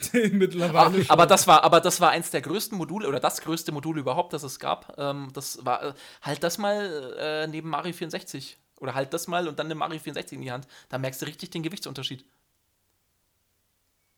Kann ich nicht, ich hab's nicht so teuer. Du kannst es auch schon mit Ocarina of Time vergleichen. Das war auch schon größer als Mario 64. Da solltest du auch schon einen Unterschied merken. Also wenn du damit pumpen willst, dann ist halt Mario 64 Genau, für den äh, ist ja- Einstieg und dann Genau, gehst du das später auf, zu der. Aufwärm, der Aufwärmsatz ist dann mit Mario 64 und dann Ocarina of Majora's Mask müsste noch mal ein bisschen schwerer sein. Ja. Ja, Ja. Das, das zwischen die Zähne und dann Liegestütze. Ja. Genau. Und dann, und dann Und dann nimmst du noch das Rumble Pack dazu. Genau, richtig. Aber nicht das, man, äh, das Rumble Pack Mini, das ist zu klein dafür. Du brauchst schon ein richtiges. So, liebe Leute, ich glaube, da sind wir durch. Äh, ich finde, es war ein sehr unterhaltsames Gespräch mit äh, vielem What If und ich finde, wir sollten diesen Podcast jetzt an Nintendo schicken, so als Pitch. genau. Bitte ein äh, Nintendo 64 Mini mit diesen, keine Ahnung, 70 Spielen. Und dieses ganze Zubehör, das wir jetzt immer wieder angepriesen haben. Und für Also, 60 Euro, weil ich habe gerade nicht so viel Geld. Ja. Deswegen, Nintendo, seid mal ein bisschen nett hier. Dafür sind sie ja bekannt, ist doch ein familienfreundliches Genau, sehr, Unternehmen. kun sehr kundenfreundlich. Ja. Wenn sie sowas, wenn sie sowas für 60 Euro äh, raushauen würden, dann würden sie das äh, einen Monat später wieder aus den Regalen nehmen. Und ich frage mich ja bei solchen Aktionen immer, geht dann wirklich jemand durch die Geschäfte und, und, und nimmt das dann aus den Regalen wieder raus und schickt es an Nintendo zurück?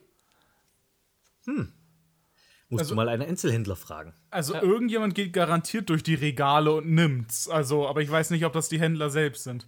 Ja, Oder dann spätere Händler für den doppelten Preis. ja. Gut, und dann würde ich sagen, hören wir uns das nächste Mal wieder beim ähm, Atari Jaguar Mini. Ja. Do the Boah, man. endlich Doom und ähm, das Spiel mit den komischen Hühnchen. Das das äh, hier Highlander für Atari Jaguar Ja. endlich.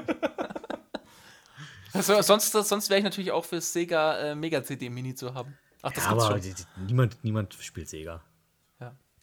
Oder 32X Mini. Porkümmling. Mit Korpskiller. Mini halt, allein der Titel, das, das würde es schon- schon wert machen.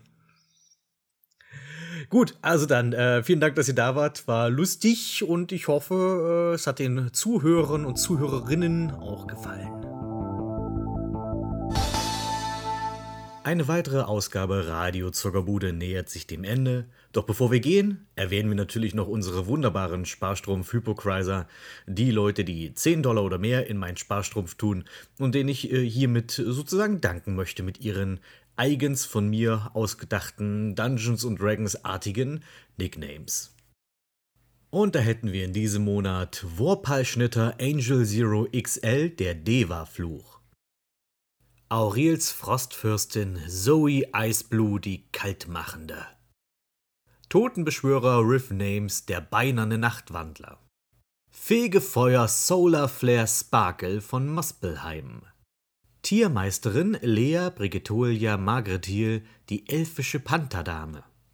Widersacher des Chaos Yasin Ayas von der neunten Bastion. Messerwerfer Maximilian Flinkhand Roos vom Schafzahnwald. Schlachtenwüter Thoron Felsenfaust. Der Stromer vom Tal des Zwergenstroms Talxes Futu del Mar. Charismatischer Krummsäbel-Krawallbruder Land Wolfstechnik. Suplex Cambion Viper Warfare the Phenom. Nebelhexer Naito, der Schuld-Cambion. Hau drauf Recke Christian Kohlrabenschwarz Turmtrümmer. Majordomus Baby Andy 87 Asmodius der Kühne. Graf Vulgario, der Vertreiber vulgärer Verbeek. Wackerer Woody Ben Wodinger, der Utgard Hammer. Forstfreund Dreivental, der Wiesel flinke Flitzebogen. Geweihter Glonn, Druide vom Fjord der Wehrdachse. Der robuste Ronin Rick O'Mine Talos. Der pirschende Schattennekromant Nightshadow 2601. Ätherischer Vulkanvagabund Eduard Benning vom Arnfelsen. Rotambro, der psionische Kistenaffe aus Onyx. Hochseeelf Mr. Müsli, der Koboldquetscher der Seldarin. Foresias Naturgelehrter Rocco, der legendäre Waldläufer Minischatz. Felbas Feldherr André de Metal Francais Eisenherz. Apega, die Assassinen Asimar von Rashimen. Duke Silas Zahn, der vielfarbige Magieweber. Drachenblut Tristan Ragandor, das Rotschuppenkleid. Das Wunder vom Berg Galadrim, The One Guy Erzbestie. Torils Tom Lando ist kein System, sondern ein Tiefling. Magic Archer Wix, die Bogensehne von Bator. Echsenprinz Exi, Herrscher über den Fluss Sulduskun. Dreizack Kuschel NA, Lotse der dunklen Meeresgötter. Schrecken der Anauroch, Wolkenriese Aran Ruhmkünder. Der Rächer von Reavatin, Rob S. Smaragdenstaub. Schwertmeister Luciano V3 mit den drei rubinbesetzten Degen. Gesine von Gauntelgrim Brus, Bronzetitan. Madame Mitternacht Maschendrion, die gewiefte Halbvampirin mit der Schunfangklinge. Königlicher Kyras Konstantin Kellers Skalamaktrion. Die Veteranen mit der Welle, Zaria Regenmacher. Der Trollenthaupter Game-Nator von der Schildwacht. Schlachtenherr der Wasserelementare Liquid Ginji. Lanzenritter Sebatze, der galoppierende Pfähler. Agitator Sir Atera von Burg Nie. Kriegsherr Katgar, der mannhafte Koloss. Troubadour Trickler Leitwolfsjäger. Geisterpiratenjäger Captain Aspadon der Anker. Der verborgene Abenteuer-Alleskönner Overlord Pixel Senpai aus Schulung. Diatrima-Kavalier Thjoralf Andreasson der Hastige. Eimer Yeller Level Up der aufgestufte Vampirjäger. Helms Herald Michael Halt der Streitkolben der Rechtschaffenheit. Paladin Peter Ansorg die Plattenpanzerfaust. Jandak Terragard die Mondklinge des Underdark. Stahlbewährter Monsterjäger Matthias der Kalimschansche Rüpel.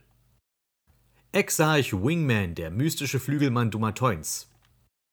Space SCC, der reisende Faustkämpfer der fernen Gefilde. Gargoyle Ulfomat Dalbosot, der Schmetterer. Sultan Fevur, der sakrale Salamander. Streiter des Gleichgewichts Lessandero Cortes, der Konquistador der Kavernen des Wissens. Angst vor kritischen Treffern? Denkste! Bayewans Begünstigter, der dunkle Wanderer mit den sieben Meilenstiefeln. Kampfrausch Kuhns, der Blutbadende von Karatur. Dragon Camper, der tapfer zwischen Drachen kampierende. Nachtpirscher Jusch Jadedolch von Mazdika. Bollwerk des Kriegshammerclans Reiki Sternsaphir. Vortex Magus Velix Möbius Nymphenmantel. Sylvion, der flinke Fuchs, Vollstrecker von 40.000 Sahagin. Nils Nordlicht, der jähzornige Hammerwerfer Jeske. Steckt Pflanzenmonster in die Tasche, Krieg und sein fliegendes Bisaflor. Totem des Riesenkraken Zuko der Allesparierer 2010. Der heilige Juwelenjäger Galaxion Raduriel. Harpunier der Nordlandinseln Mike D. Mentor. Ehrwürdige Schamanin SK Baby Khan vom Stamm der Schreckensbären. Zwielichtiger Lich no Kendo niemals müd. Der stygische Blutjäger Ex-Nord Karachoberg.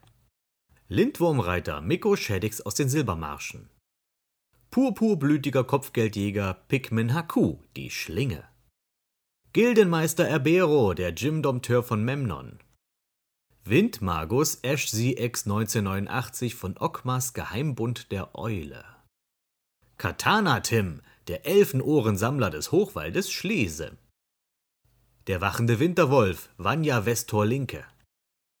Variabler Waffenkopierer 15-Bit-Gott der Modron malmende Rockman.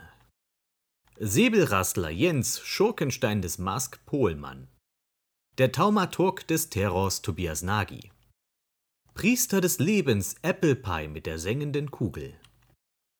Rakshasa Tarokissa, die Tigerklau des Hochadels von Acheron. Tenki Mac Podokalix von Knochenschmieds Plateau. Härter als dein Adamant-Golem Keno Punto Kuba, der Diamantene. Bannbrecher Sassori, der geheimnisvolle Schlüsselmeister. Graceful, based Maze from Outer Plains. Leise und tödlich wie der Schnee, Yukihara Yura vom großen Gletscher. Erhabener Erzmagier Coxal Sin von Sorcerer. Whisky Sturmeswut von der Geisterharfe. Schars Messer Dranzer Nachtmar. Junker Justin Hombach, der Barbaren Barde des Baal. Avatar des Morgenfürst Latanda des Sunbro, der Strahlemann. Fiete Flammenflegel mit der Aura des strahlenden Ruhms. Nosferatu Irvana Chana Resusfreude. Der Handkantenhieb Gottes Jan Portalroy Killjoy. Sid, der Waffenmeister der wilden Küste McFly. Questknacker Schorle Schwarzspeer Herzsucher. Der Netzknüpfer Spinnenreiter Waldschrat vom Mantelwald. Und schließlich Blutfalke Zot, der azurblaue Brigant. Und wir hören uns dann im Juli, der hoffentlich nicht ganz so heiß ist wie der Juni. Also dann, spitzt die Ohren, bleibt dran, bleibt cool, nehmt ein schönes kaltes Fußbad und genießt vielleicht einen richtig tollen, leckeren Eistee.